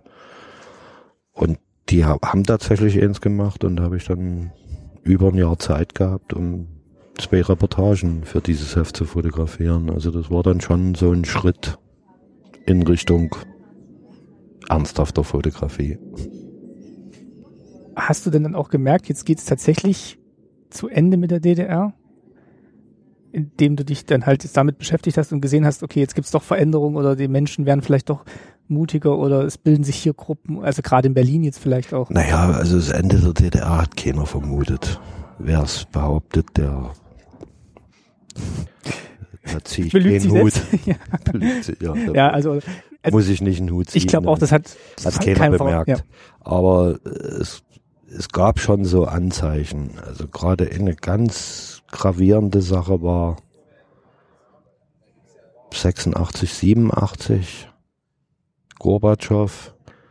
Also dieses Annehmen von Glasnost innerhalb der Gesellschaft war deutlich spürbar. Und dann kam so ein Schritt, Schnitt eigentlich, äh, wo sie den Sputnik verboten haben. Das Die war so russische Zeitschrift. die russische, sowjetische Brüderzeitschrift. Also das war ja so ein Kulturmagazin bei den Russen. Äh, und das wurde verboten, weil da war ein bisschen zu viel Glasnost drin. Und das gab's auch, also das gab's auch in der DDR Das zu gab es bei uns zu kaufen. Und das war auf einmal weg, ne, vom, vom Und- Kiosken und also verboten. Da, Wurde, wurde richtig verboten in der DDR. Und sozusagen äh, vom eigenen Klassengenossen ein, ein Heft zu verbieten, das war, äh, haben sie sich einen Schritt zu weit aus dem Fenster gewagt. Und das ist in der Kulturlandschaft nicht allzu gut angekommen, die Nummer. Da war wirklich spürbar, dass äh, viele Leute den Scheiß nicht mehr mitgespielt haben. Ich habe plötzlich die Möglichkeit gehabt zu veröffentlichen. Also Sonntag zum Beispiel, heute Freitag, kulturpolitische Wochenzeitung der DDR, die haben plötzlich Titelbild von mir gedruckt mit drei Gruftis vorne drauf. Also Gruftis gab es ja offiziell nie, Hauswald gab es offiziell nie und plötzlich gibt es ein Titelbild mit Gruftis von Hauswald. Also da haben die Redakteure einfach die Zensur nicht mehr mitgespielt. Entweder ist es ihnen offiziell gesagt worden, das darfst du nicht, aber wenn nichts gesagt wurde, haben sie es gemacht. Und das war vorher nicht. Und das war ein deutlicher Schritt, wo du gemerkt hast, hier ändert sich was. Mich haben sie dann 89 noch in Künstlerverband aufgenommen, September, also drei Monate vor Feierabend. Ich habe noch ein Stipendium gekriegt vom Kulturministerium. Einfach um jetzt auch so ein bisschen zu signalisieren, guck mal her, wir haben verstanden, wir äh, Ne, denen war das auch egal inzwischen. Also diese, diese sind so, so einhalten zu müssen oder einhalten. Es war nicht mal Selber. politisch, es war einfach, jetzt haben sie, jetzt, jetzt ist Jetzt, auch egal. jetzt sind Sachen, die vorher politisch waren, sind plötzlich nicht mehr politisch. Also manche Fotos waren ja auch nie politisch, die sind bloß zum Politikum gemacht worden, Mhm. dadurch, dass sie eben halt im Westen gedruckt wurden. Und plötzlich konnten die Fotos teilweise, die gleichen Fotos wurden plötzlich im Osten gedruckt. Die vorher nur im Westen und von der Stasi verdammt. Oder mit dem Buch mit Lutz Rathenow gab es dann so ein Gutachten vom Kulturministerium, das haben vier Leute verfasst. Andersrum hätten sie gesagt, das Machwerk. Aber wenn du auf der anderen Seite stehst, kannst du ja nie von den Guten sagen, dass sie ein Machwerk verfasst Mhm. haben. Aber ich würde sagen, es war ein Machwerk. die ganze Argumentation dann so ein bisschen in sich zusammengefallen. Und äh, das, da waren irgendwie äh, Freiräume da auf einmal. Also nicht das Ende der DDR, aber es war nicht ein Ruck, aber es ging schon ein deutliches Zerren durch die Gesellschaft. Also Genossen, jetzt wagt euch mal nie noch weiter aus dem Fenster. Hattest du zu dem Zeitpunkt die, äh, die ja, oder den Eindruck, okay, jetzt bewegt sich tatsächlich was? Also, wenn man das Ende jetzt nicht vorausgesehen hat, ähm, hast du dann gedacht, okay, jetzt schwenken sie vielleicht doch um und vielleicht besteht tatsächlich die Chance, dass es besser wird? es waren auf und ab. Also mit Gorbi war natürlich ähm, Wind in die Gesellschaft gekommen, aber Honecker als Hardliner hat bewiesen, dass er es nie mitspielt. Ich meine, diese lächerliche Auftritt da am, am 4. Oktober, äh, äh, die Mauer wird nur in 50 oder 100 Jahren stehen. Oder der Spruch von ihm, weder Den Sozialismus? Nee, warte mal, weder Ochs noch Esel in seinem Lauf hält den Sozialismus auf oder dieser Spruch. Also, da fragst du dich, welches Geisteskind. Also, und er hat man sich ja vorher auch schon gefragt. Aber da war zu merken, also irgendwie, es, es passiert was, auf jeden Fall. Das war dann auch spannend. Dann ging das mit den Montagsdemos los sagen, ja. Da, sowieso und es waren erstmal Ausreisedemos, aber das wurde ja immer politischer und dann die große Demo am 4. November auf dem Alex, wissen wir bis heute nie, waren es eine halbe Million oder war es eine Million. Das war ja sozusagen seit äh, 17. Juni das erste Mal, dass das Volk mal wirklich auch wieder das Maul aufgemacht hat. warst du da als Teilnehmer oder warst du als Fotograf dort? Beides. Man ist nie nur nie nur das eine oder Ja, das andere. ja. Und hast du da diesen Schwung, ähm, also da war ja dann wirklich, als dann die Mauer fiel und hast du gedacht, okay, jetzt, jetzt ist es vorbei oder jetzt passiert was Drittes oder jetzt, Naja, ich war, ich war von vornherein ein bisschen neben der Rolle. Ähm, es war schon einiges Gravierendes bei mir passiert. Also meine Eltern sind als Rentner ausgereist in den Westen. Und mich haben sie zweimal in dringenden Familienangelegenheiten fahren lassen. Also ich war schon im Westen gewesen. Ähm, eigentlich offiziell nach Stuttgart, aber ich bin beide Male ausgebüxt. Einmal bin ich nach Berlin geflogen, also Westberlin. Mhm. War dann eine Woche in Westberlin und bin wieder nach Stuttgart zurückgeflogen und dann wieder einen Zug gesetzt nach Ostberlin gefahren. Und bei der zweiten Reise im Sommer 89 bin ich gar nicht nach Stuttgart, sondern habe mir einen bundesdeutschen Reisepass geholt, was ja überhaupt kein Problem war. Man war ja Bundesbürger offiziell für die Bundesrepublik. Hat eine Stunde gedauert, hatte ich einen Reisepass und bin in die Türkei geflogen. Da hat ein Freund ein Sprachenstipendium in Istanbul und hat gesagt, wenn sie dich fahren lassen, kommst du nach Istanbul. Und das habe ich dann gemacht. Und da waren wir zehn Tage in der Türkei unterwegs. Also ich kannte den Westen schon so ein bisschen. Und dann hatte ich ja die Aufnahme in Künstlerverband, also Reisepass in Sicht. Dann habe ich das Stipendium noch gekriegt am Kulturministerium. Ähm, zum Thema Fußball, also von Höpke habe ich das gekriegt, vom stellvertretenden Kulturminister. Und da wusste ich nicht, dass der im Vorstand von Union ist. Und ich hatte bei Union angefangen, Fußball zu fotografieren durch Zufall. Und da habe ich sofort ein Stipendium von ihm gekriegt, weil er im Vorstand war. Es ist sein Lieblingsverein. Und da sollte ich auch einen Reisepass kriegen. Habe ich im Oktober beantragt den Reisepass. Ich hatte ja schon den DDR-Reisepass, den musste ich dort nur einreichen mit der Begründung, dass ich mir auch bei Hertha mal ein Spiel angucken will, um Vergleich zu haben zu, zu Union und BFC. Und den Reisepass, den offiziellen, sollte ich am 15. November kriegen. Sechs Tage vorher hat man alle. Also der Westen war für mich sowieso schon da, sozusagen. Also von daher, natürlich war der Tag des Mauerfalls war der größte Befreiungsschlag, den man sich überhaupt vorstellen kann. Hast du gedacht, da geht jetzt auch was verloren von dem, was du dokumentiert hast davor? Nee, oder? nee, soweit habe ich überhaupt nie gedacht. Hast du jetzt eher gedacht, jetzt kommt das Neue oder jetzt kommt was? Also nee, jetzt, jetzt, ist es soweit. Ja. Jetzt, jetzt dürfen wir. Ja. Jetzt dürfen wir tun. Okay. Jetzt dürfen wir tun, was wir wollen. nee, das war ein großer Befreiungsschlag. Einfach Endlich, Erleichterung. Einfach der Scheiß jetzt vorbei. Also endlich dürfen wir erwachsen sein. Oder müssen erwachsen sein. Das habe ich auch gedacht. Müssen erwachsen sein. So irgendwie von, von der Regierung am Menschen durchs Leben führen, das war vorbei. Aber das war voll okay. Also, dass das Leben härter wird, ist klar, weil der einfach mehr Geld verdienen muss. Oder Geld überhaupt erstmal eine Rolle spielt, hat ja vorher überhaupt keine Rolle gespielt. Das ist ja der Schritt. Geht mir heute immer noch das Messer in der Tasche auf, wenn viele so rumjammern und ihre alte DDR zurückhaben wollen. Na klar, jetzt müssen sie sich selber drehen. Damals hat sich jemand anders für sie gedreht. Also das war mir klar, dass es Zuckerschlecken aufgehört hat. das heißt, du hast jetzt auch keinen, also du hast jetzt nicht gedacht, da geht jetzt was verloren, irgendeine eine Identität oder eine, nee. Nee. eine Prägung. Ja,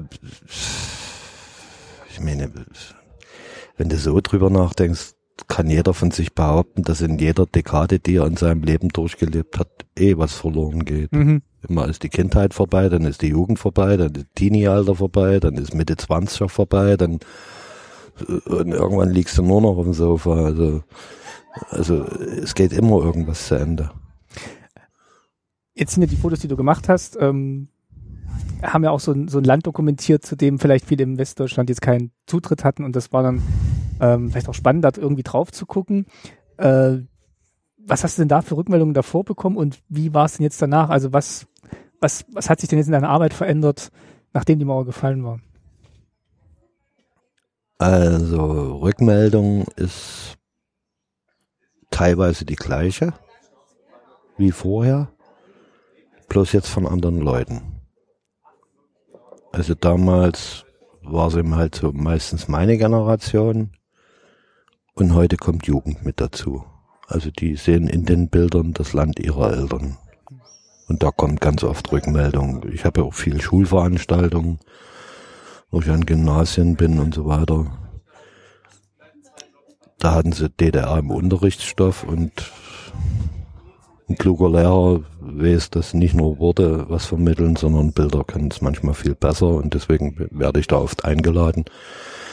Und das ist ganz spannend, mit Jugendlichen drüber zu reden. Also denn für sie bin ich ja inzwischen auch Oldie und für sie ist es manchmal interessant, wie haben wir damals gelebt. Und aus dem Westen die Rückmeldung äh, ist von daher interessant, dass jemand aus Stuttgart ganz anders auf die Bilder reagiert als jemand aus Helmstedt. Grenznaher Bereich, die wussten viel mehr über die DDR als jemand in Stuttgart. Ich hatte im Theodor Heushaus in Stuttgart eine Ausstellung. Da haben so viele zu mir gesagt, ach schade, dass ich es nie geschafft habe, mal die DDR zu besuchen. Und Helmstedt, die waren, weiß ich nicht, immer die Woche, haben sie irgendwelche Verwandten besucht. Also diese Resonanz, wie hat DDR damals interessiert? Oder nicht? So die Die Frage, merkt man heute. ja. So die Frage, wie, Jetzt geht's nicht mehr. nee, aber nichtsdestotrotz kann man jetzt auch äh, in die Städte reisen, die auf den Fotos abgebildet worden sind und die Frage, wie viele das jetzt tatsächlich wahrnehmen. Schon. Also ich denke, dass Ostdeutschland inzwischen schon angenommen wird durch bestimmte prägnante Sachen, äh, Ostsee Mhm. oder Harz oder Sächsische Schweiz, also eher äh, durch landschaftlich oder interessante Aspekte, durch Städte, die interessant sind, Potsdam. Waren ja auch viele Westberliner nie vorher in Potsdam. Und jetzt ziehen sie da zuhauf hin. Ja, wie in Prenzlauer Berg. Also wenn man da eine durchbrochene Wohnung hat und die gehalten hat. Da ist glücklich, allerdings. Äh, wie hat sich denn deine Arbeit äh, Also- nach dem Mauerfall? Muss ich an die letzte Frage anschließen, also ähm, puncto Interesse DDR. Also es war nach Maueröffnung erstmal gar kein Interesse da. Das war sofort erstmal alles weg. Bei dir jetzt oder von? Nee, von überhaupt von außerhalb. Mhm. Also weder aus Deutschland noch international gab's, hat noch irgendeiner der DDR nach DDR gekräht. Niemand. Aber damals haben wir ja viel Jobs gemacht. Mit Gründung der Agentur ging's ja los. Für die ganzen Westredaktionen waren wir die Experten aus dem Osten, also sind wir da rumgeschickt worden. Ähm, das waren die ersten zehn Jahre, war glaube ich erstmal gar nichts. Und dann kamen die Filme. Sonnenallee, Goodbye Lenin, Mhm. später Leben der anderen.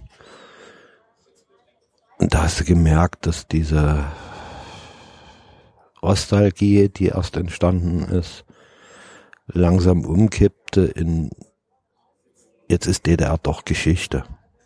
Und als sie Geschichte wurde, sozusagen im Bewusstsein der Leute, also die nächste Generation war schon fast rangewachsen, da ging's wieder los und da ging's auch bei mir los, wieder mit Ausstellungen und man hat so im Archivumsatz gemerkt, dass Bilder wieder gefragt wurden für Schulbücher und für irgendwelche Veranstaltungen und so weiter und so weiter. Also das ist jetzt ungefähr so, dass es meiner Meinung nach stetig steigt. Das Interesse ist jetzt so vielleicht so seit zehn Jahren. Und Gründung Ostkreuz, das ist eigentlich eine ganz witzige Geschichte, weil es wird immer behauptet, dass wir uns in Paris gegründet haben. Stimmt so nicht.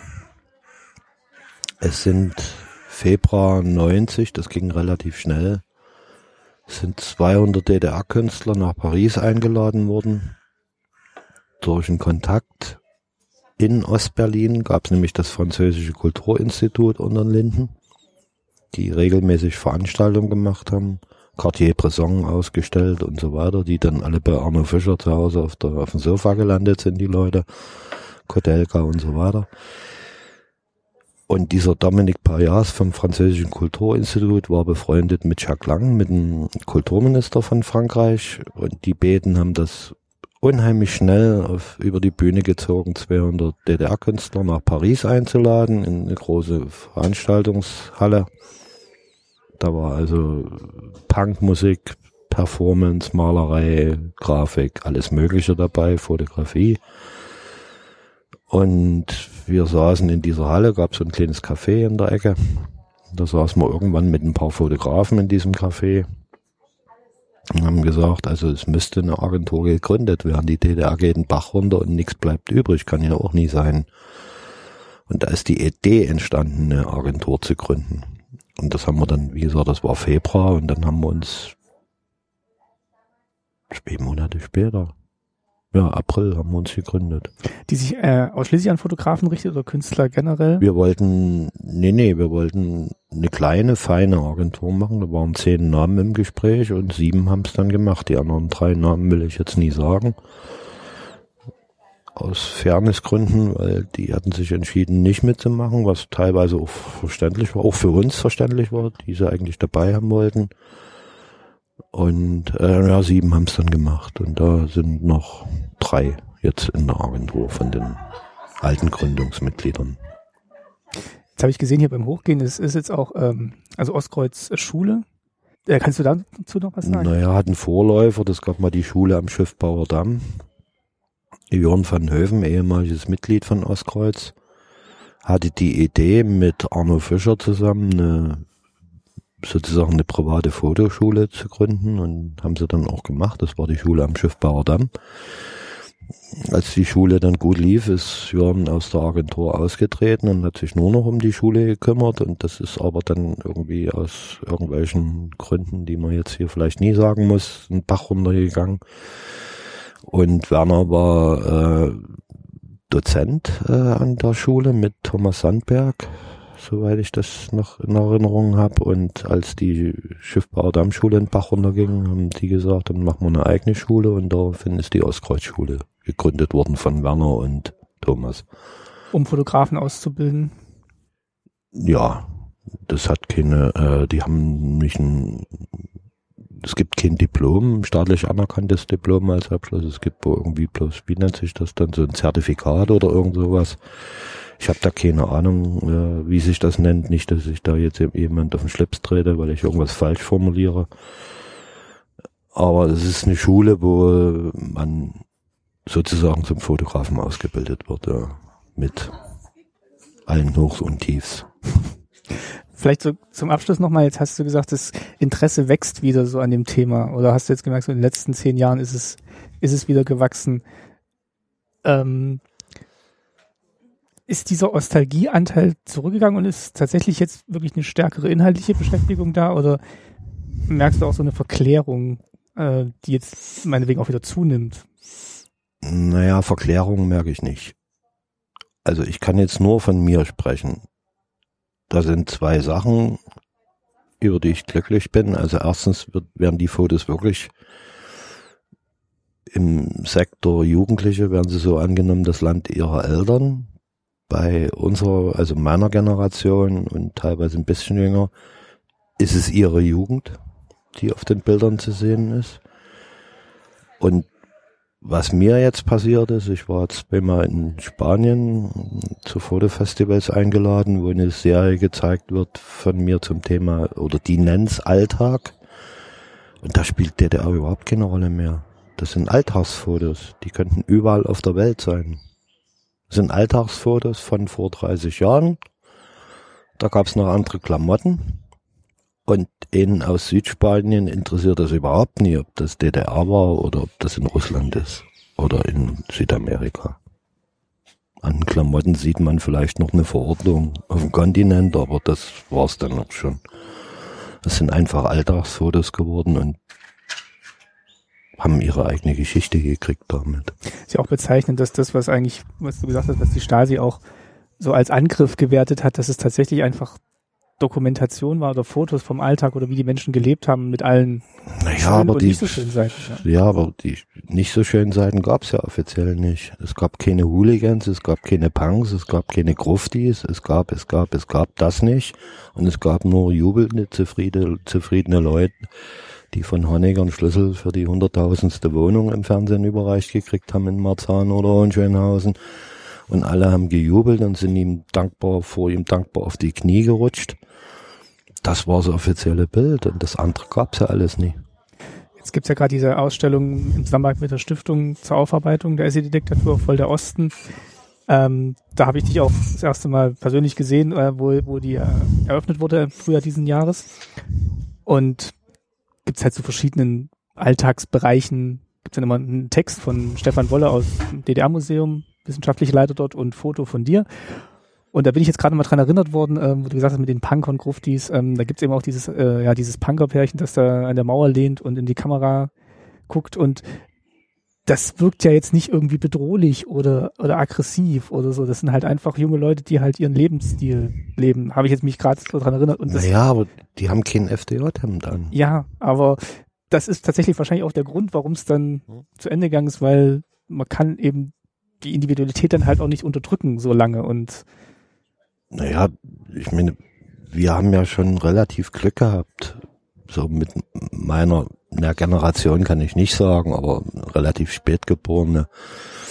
in die DDR spät reingeborene, aber die vor uns dran waren, die hat's ja noch härter getroffen. Also gibt ja den berühmten Film Glatzkopfbande, wo sie da ein paar Jugendliche fertig gemacht haben, nur weil sie Glatze hatten. Oder dann, also gut, bei mir, zu meiner Zeit gab's da auch schon noch harte Sachen. Also ich hatte ja immer lange Haare, hatte auch Glück eigentlich.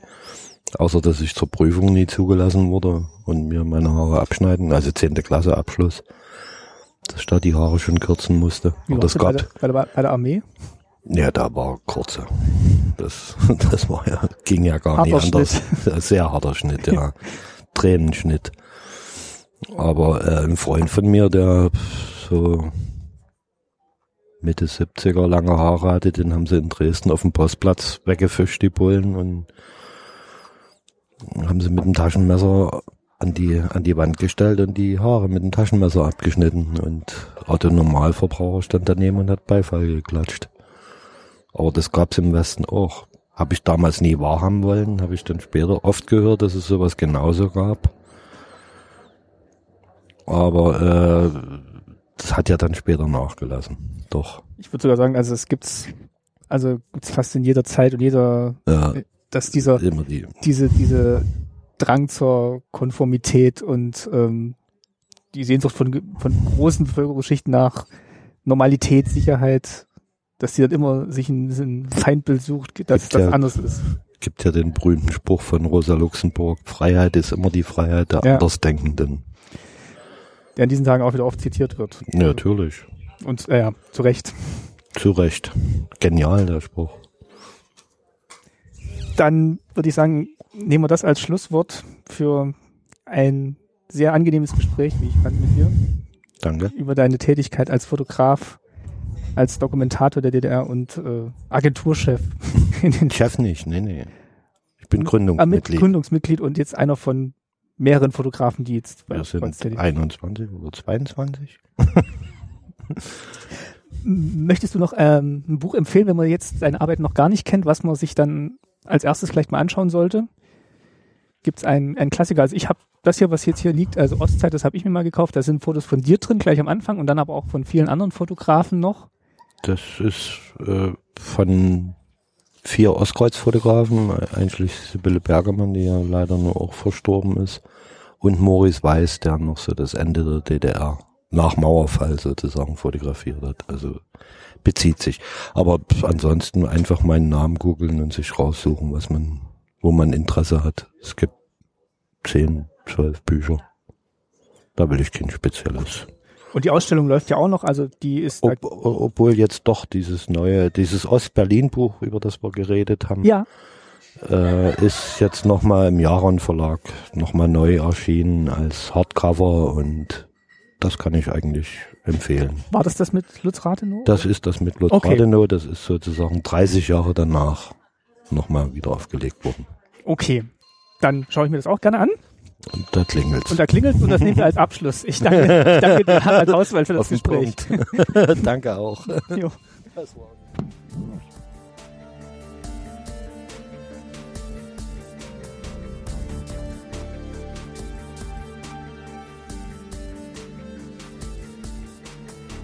Nach meinem Gespräch mit Harald Hauswald über seine Fotografien spreche ich jetzt mit Stefan Wolle, Dr. Stefan Wolle.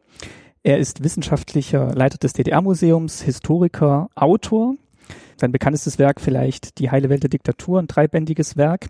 Ihr erinnert euch vielleicht noch, er war zu Gast in Folge 39 zur Stasi-Aufarbeitung, habe ich ein längeres Gespräch mit ihm geführt.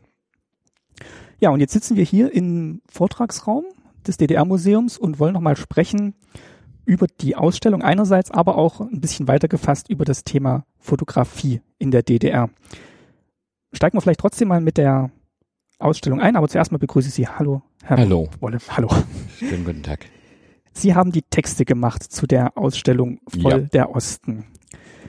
Wir sehen es auch hier an der Wand. Es ist ja eine Plakatausstellung, die auch ausgeliehen werden kann von jedem, der möchte und politische Bildung anbietet. Vielleicht können Sie noch mal ganz kurz beschreiben, wie Sie die Ausstellung konzipiert haben und welche Fotos ausgewählt wurden und mit welchem, welchem Hintergedanken. Die Stiftung zur Aufarbeitung der SED-Diktatur macht regelmäßig solche Bilderausstellungen. Das sind jetzt, das ist jetzt schon eine traditionelle Form. Das ist die zehnte Ausstellung dieser Art. Immer 20 Plakate, Bilder zu irgendeinem Thema und dazu Texte. Das gab solche Ausstellungen zum 17. Juni. Also es ist die dritte Ausstellung, muss ich hinzufügen, die äh, ich gestaltet habe.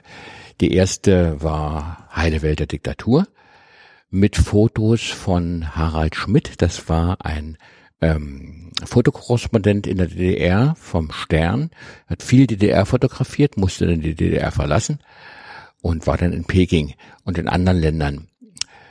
Die zweite war zum 17. Juni. Das war äh, zusammengefügt aus damaligen äh, Pressefotos und historischen Fotos und historischen Dokumenten.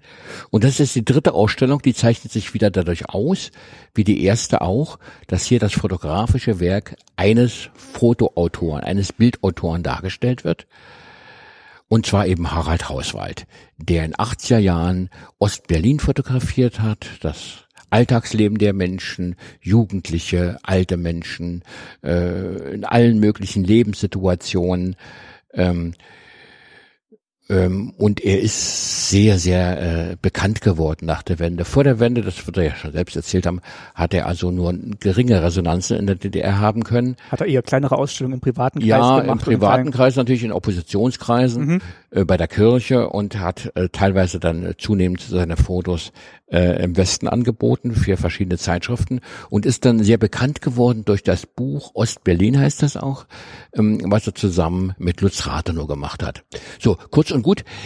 Das war eine Idee von dem zuständigen Mitarbeiter der ähm, Bundesstiftung zur Aufarbeitung der SED-Diktatur und ich habe das sehr, sehr gerne übernommen, weil ich schon seit Jahr und Tag Fan von Harald Hauswald bin und seine Bilder immer wieder gerne äh, mir angucke. Sie sind zum Teil schon x-fach in Zeitungen und Zeitschriften veröffentlicht worden, einfach weil sie gut sind. Mhm.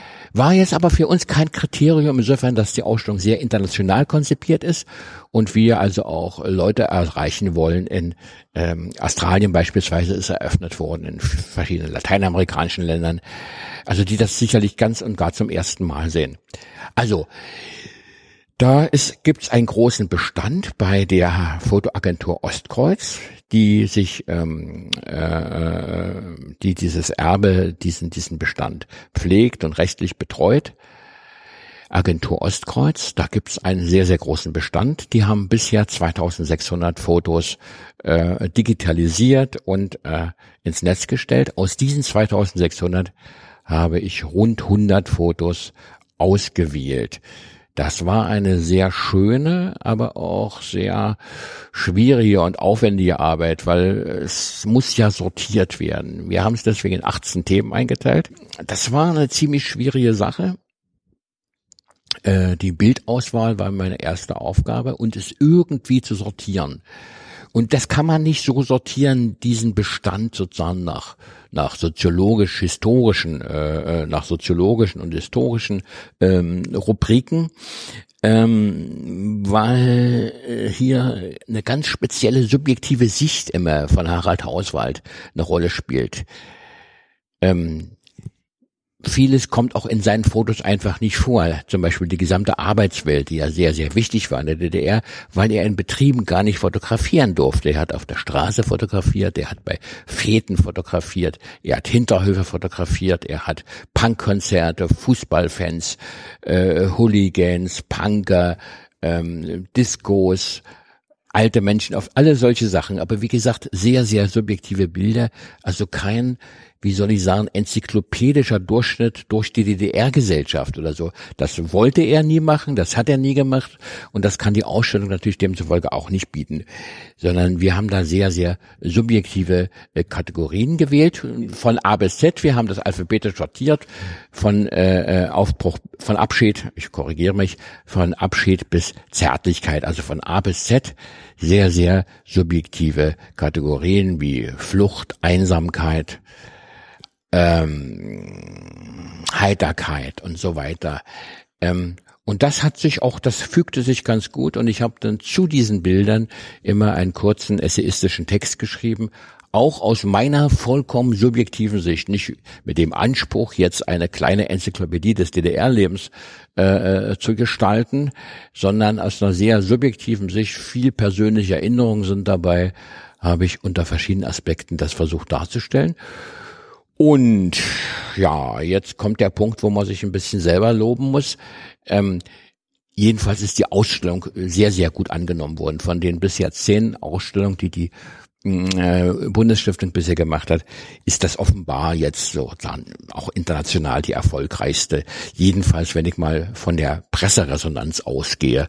Ähm, ich habe jetzt nicht genau im Kopf, da müsste man jetzt mal machen, wie viel gegenwärtig davon äh, äh schon vertrieben sind äh, und ausgestellt irgendwo, also wie gesagt, rund um die Welt. Da gibt's glaube ich, In, eine Karte auch. Auf, ja, ja, da gibt's so eine Karte, ist ganz beeindruckend. mit, dem, mit dem Kopf von Harald Hauswald, wo überall die Ausstellung gerade ist. Ja, äh, also wie gesagt, äh, ich bekomme es immer nur sozusagen über den Umweg von irgendwelchen Veröffentlichungen äh, übers, übers Internet, ja, über, über, über Google und so weiter.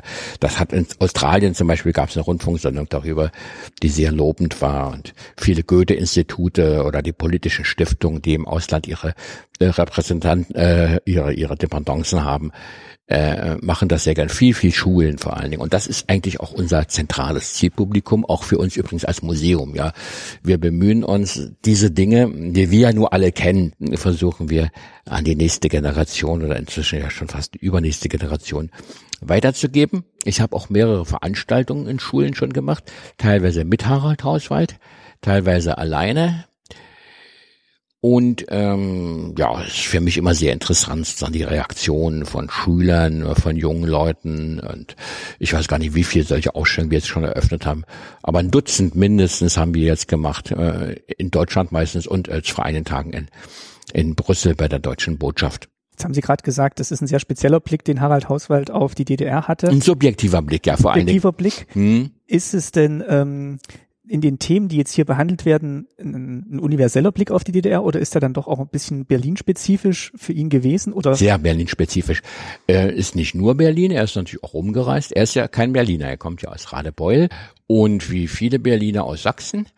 Und äh, aber vor allen Dingen sind es dann eben doch sehr, sehr viele Berlin-Bilder. Ich will noch zu der Zahl mal hinzufügen, also 2600 Fotos ungefähr mhm. sind ähm, stehen zur Verfügung, aber es sind noch viele tausend äh, in Aufarbeitung. Und das ist ein großes Projekt, was jetzt mit Hilfe der erwähnten Bundesstiftung angegangen wird, den gesamten Bestand, die gesamten Bilder, Mappen und so weiter zu digitalisieren, aufzuarbeiten, so dass es ein richtiger Schatz werden wird mit, äh, ich habe jetzt die Zahl nicht im Kopf, aber die ist irgendwie irrsinnig, äh, 100.000 oder noch mehr Bilder ähm, oder 150.000 sogar, das weiß der Harald Haushalt besser oder die Agentur Ostkreuz, die dann in den nächsten Jahren zur Verfügung stehen werden. Er hat natürlich, vermute ich mal, schon äh, vor Jahren immer die Besten ausgewählt, da werden manche Redundanzen dabei sein, aber das wird ein großer Schatz für die, für die äh, Erinnerung an die DDR, davon bin ich überzeugt.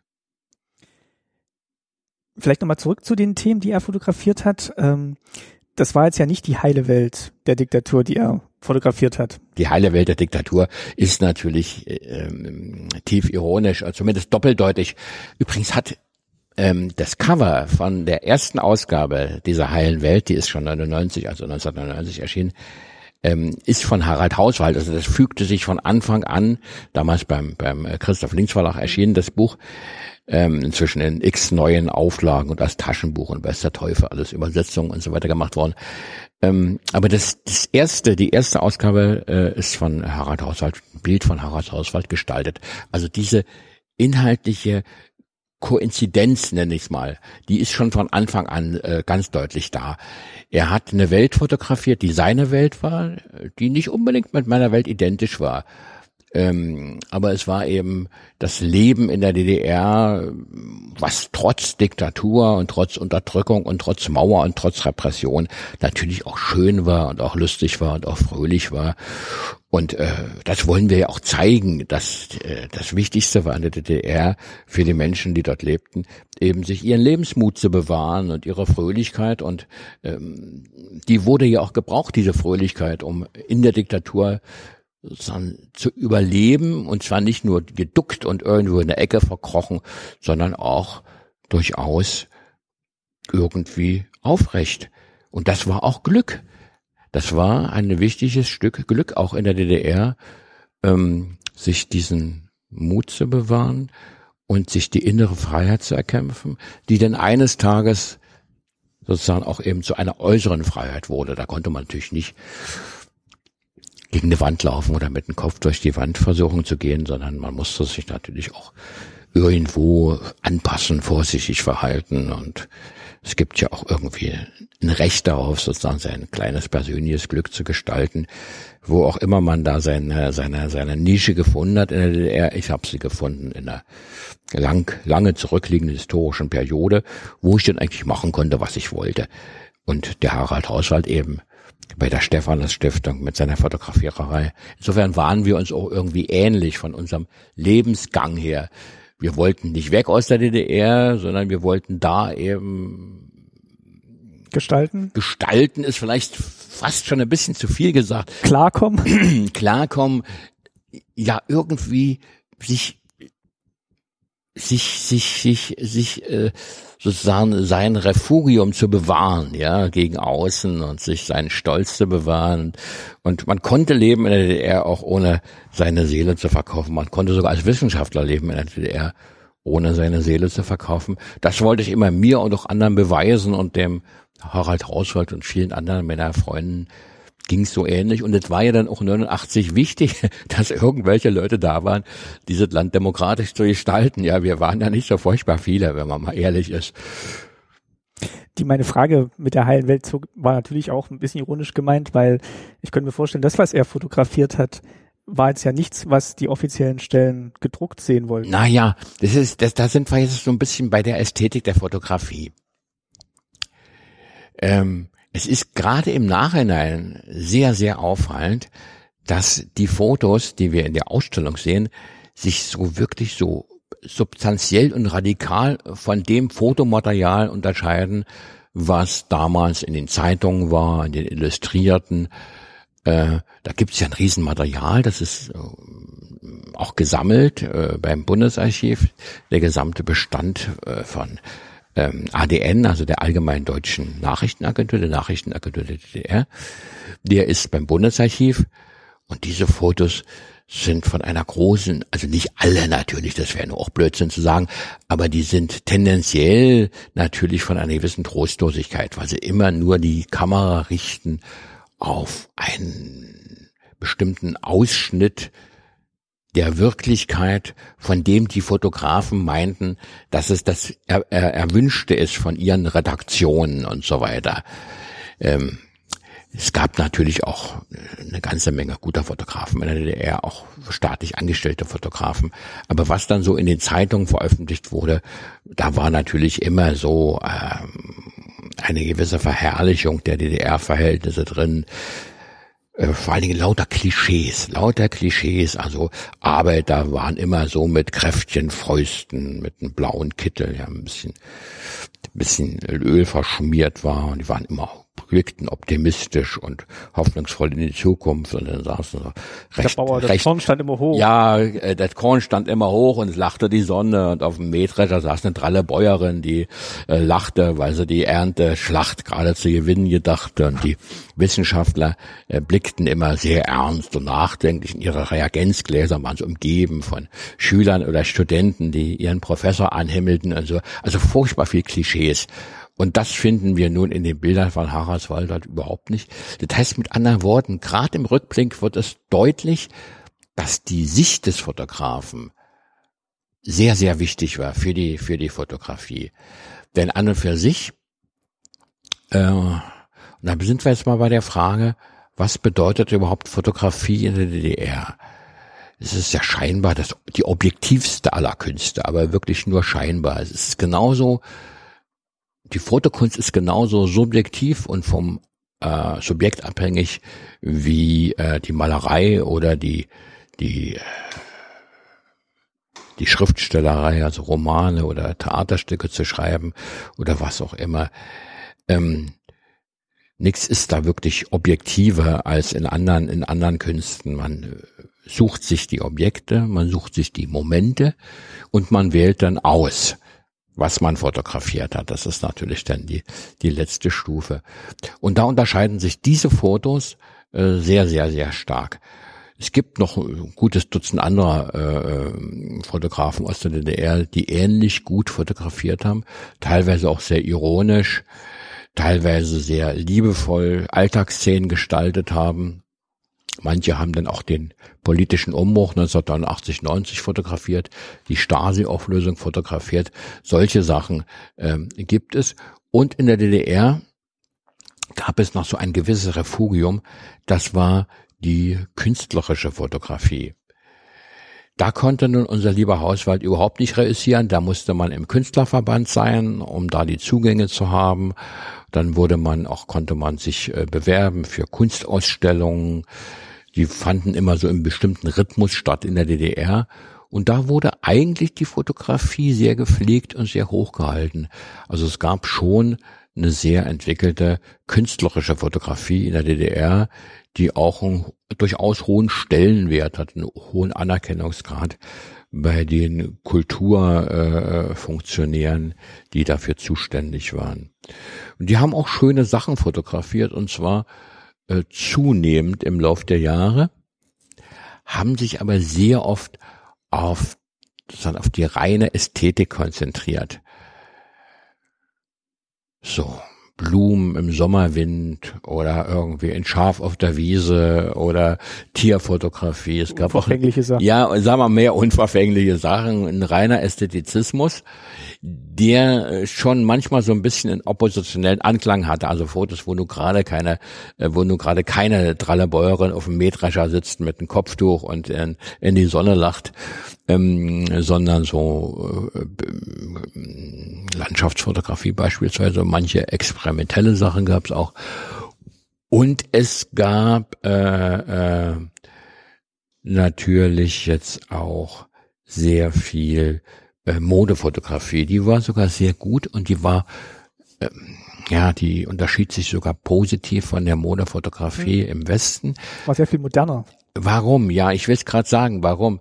Weil man sich bei der Sibylle und bei einigen anderen äh, Zeitschriften, die Modefotografie gebracht haben, hat man sich bemüht, die Mode im Alltag zu belassen, also keine Haute Couture zu verbreiten, die die Leute sowieso nicht kaufen konnten und die es auch nicht in den Läden gab und die sie hätten auch gar nicht im Alltag tragen können, sondern äh, wirklich so ein, die Alltagskleidung für die ähm, aufgeschlossene, moderne, werktätige Frau und Mutter, die in Beruf und im Haushalt und in, in der Freizeit getragen werden konnte. Und die wurde dann auch sozusagen äh, äh eingebettet in, in, in Alltagsszenen. Also das ist durchaus ge, äh, möglich gewesen, dass, sagen wir, in alten, vor alten Werkhallen oder Hochöfen oder, oder Betriebsschornsteinen da sozusagen die Fotomodell, äh, die Fotomodelle standen, die Mannequins, wie man damals sagte, die Models, äh, und sich haben sich da fotografieren lassen.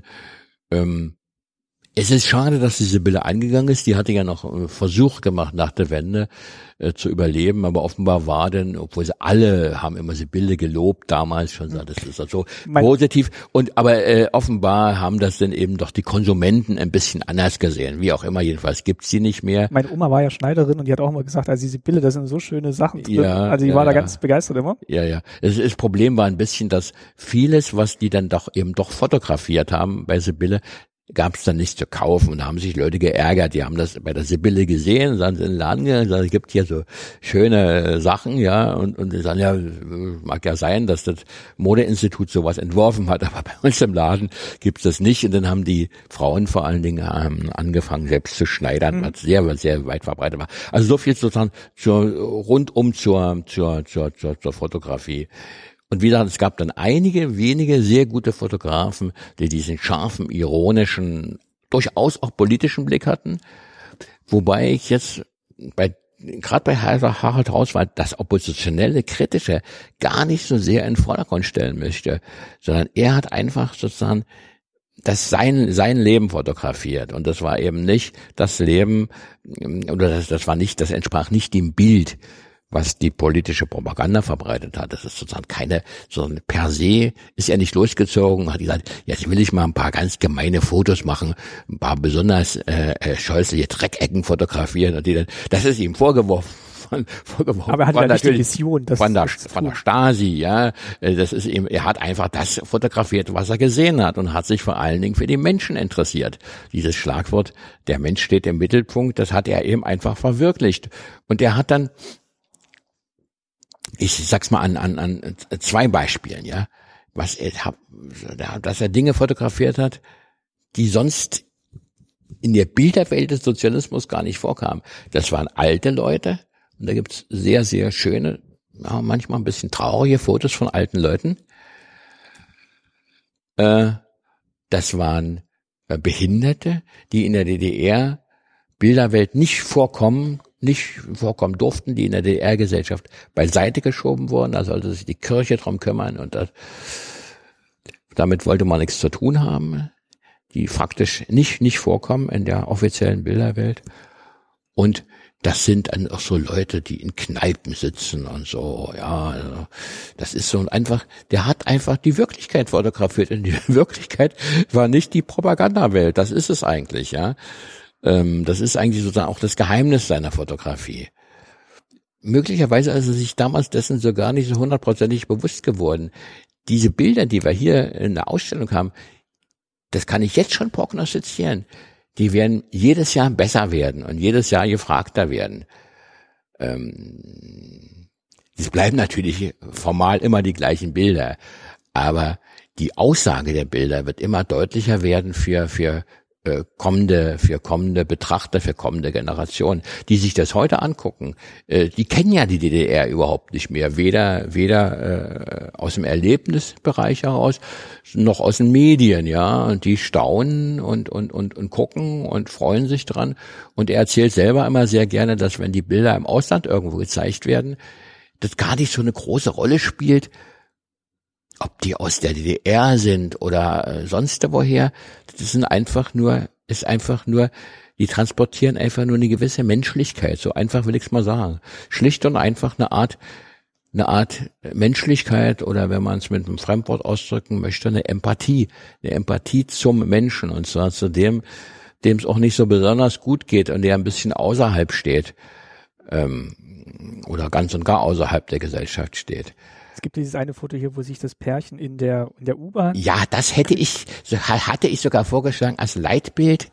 Und da kam das Argument. Wo die sich küssen? Ja, die küssen sich.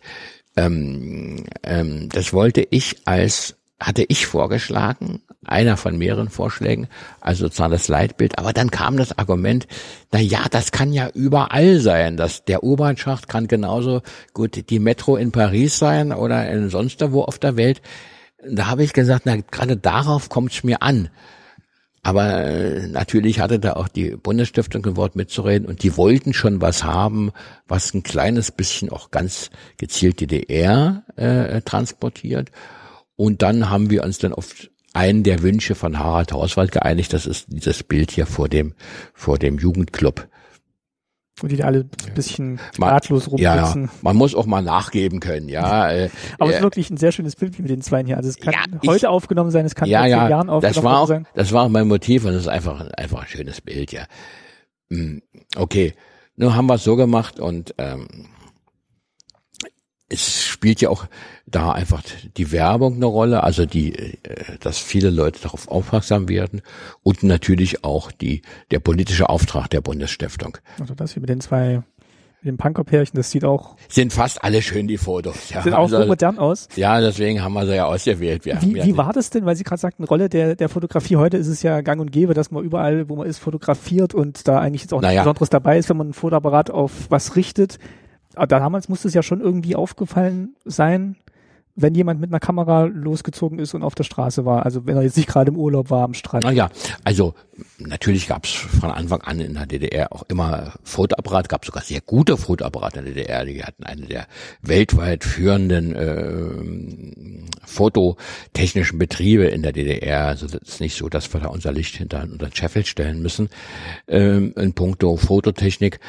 Ähm, aber die Technik ist natürlich heute eine ganz andere. Der vielleicht entscheidende Punkt ist, äh, dass man früher hatte mal einen Rollfilm mit in der Regel Kleinbildfilm mit 36 Bildern. Der war auch nicht so ganz billig.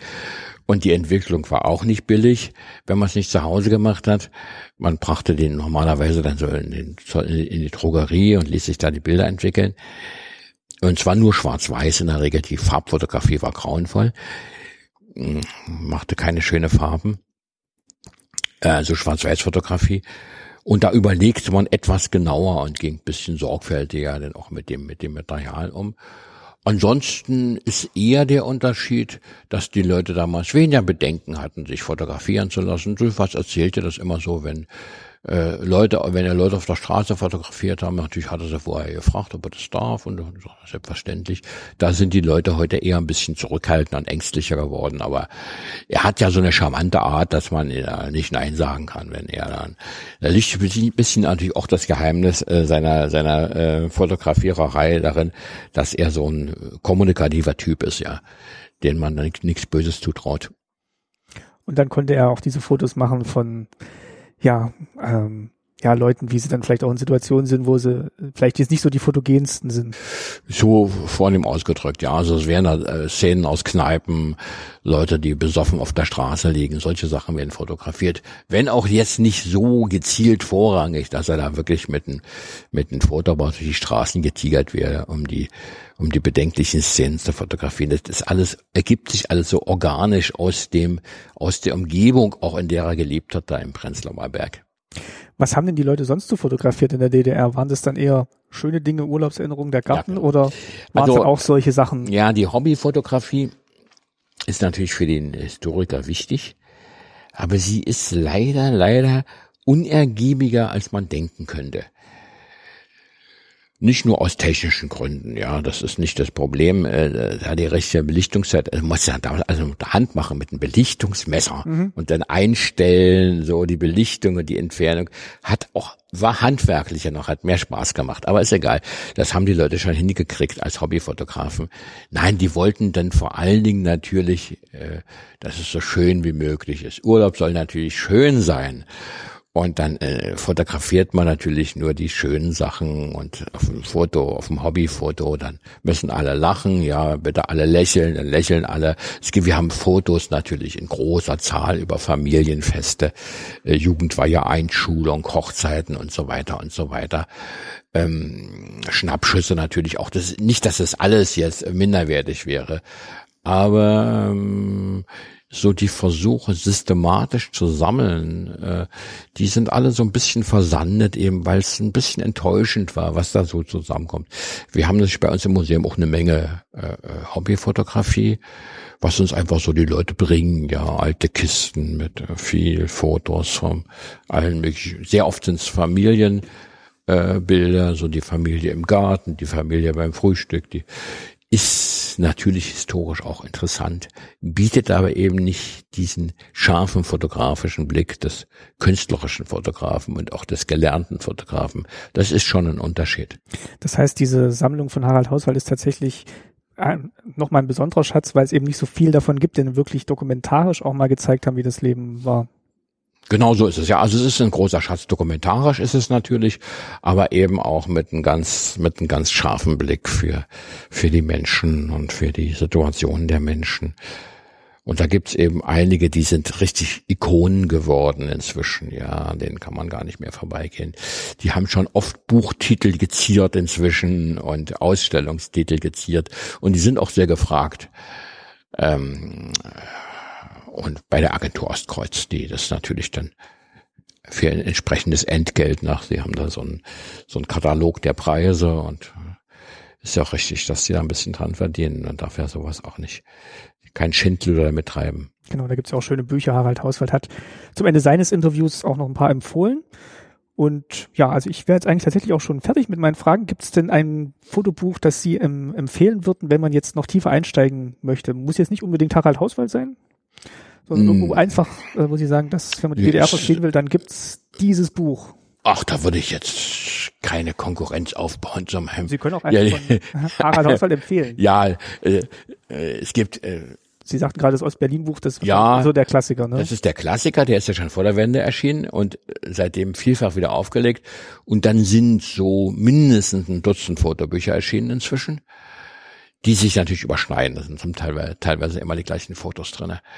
Mindestens ein Dutzend, ich weiß nicht genau, wie viele es sind. Ostzeit habe ich zum Beispiel noch. Ansonsten können wir auch einfach nochmal das hier empfehlen, was das jetzt gerade können wir empfehlen, jetzt zum- natürlich. das ist einfach der Ausstellung. Das heißt, das heißt, voll der Osten, Leben in der DDR, beim Jaron Verlag erschienen.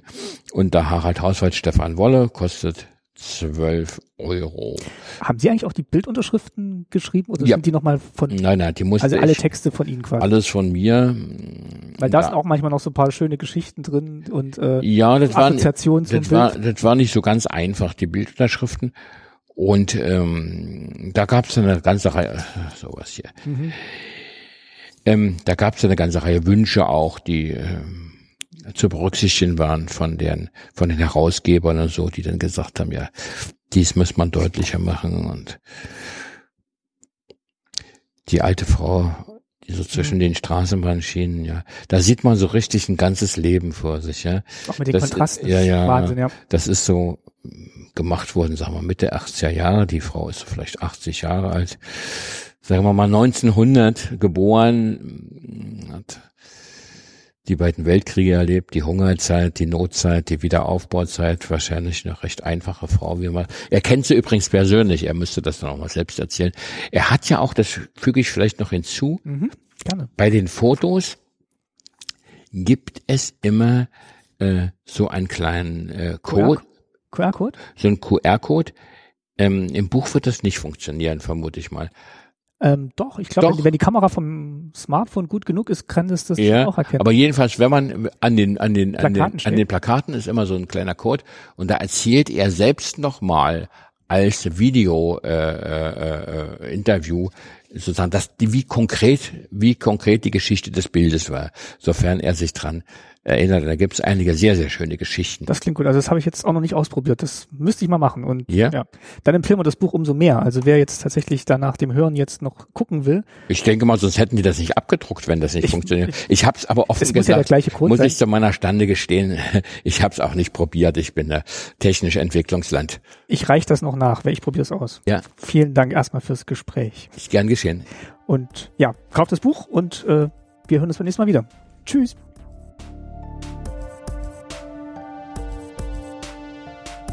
Das war Staatsbürgerkunde Folge 82. Objektiv.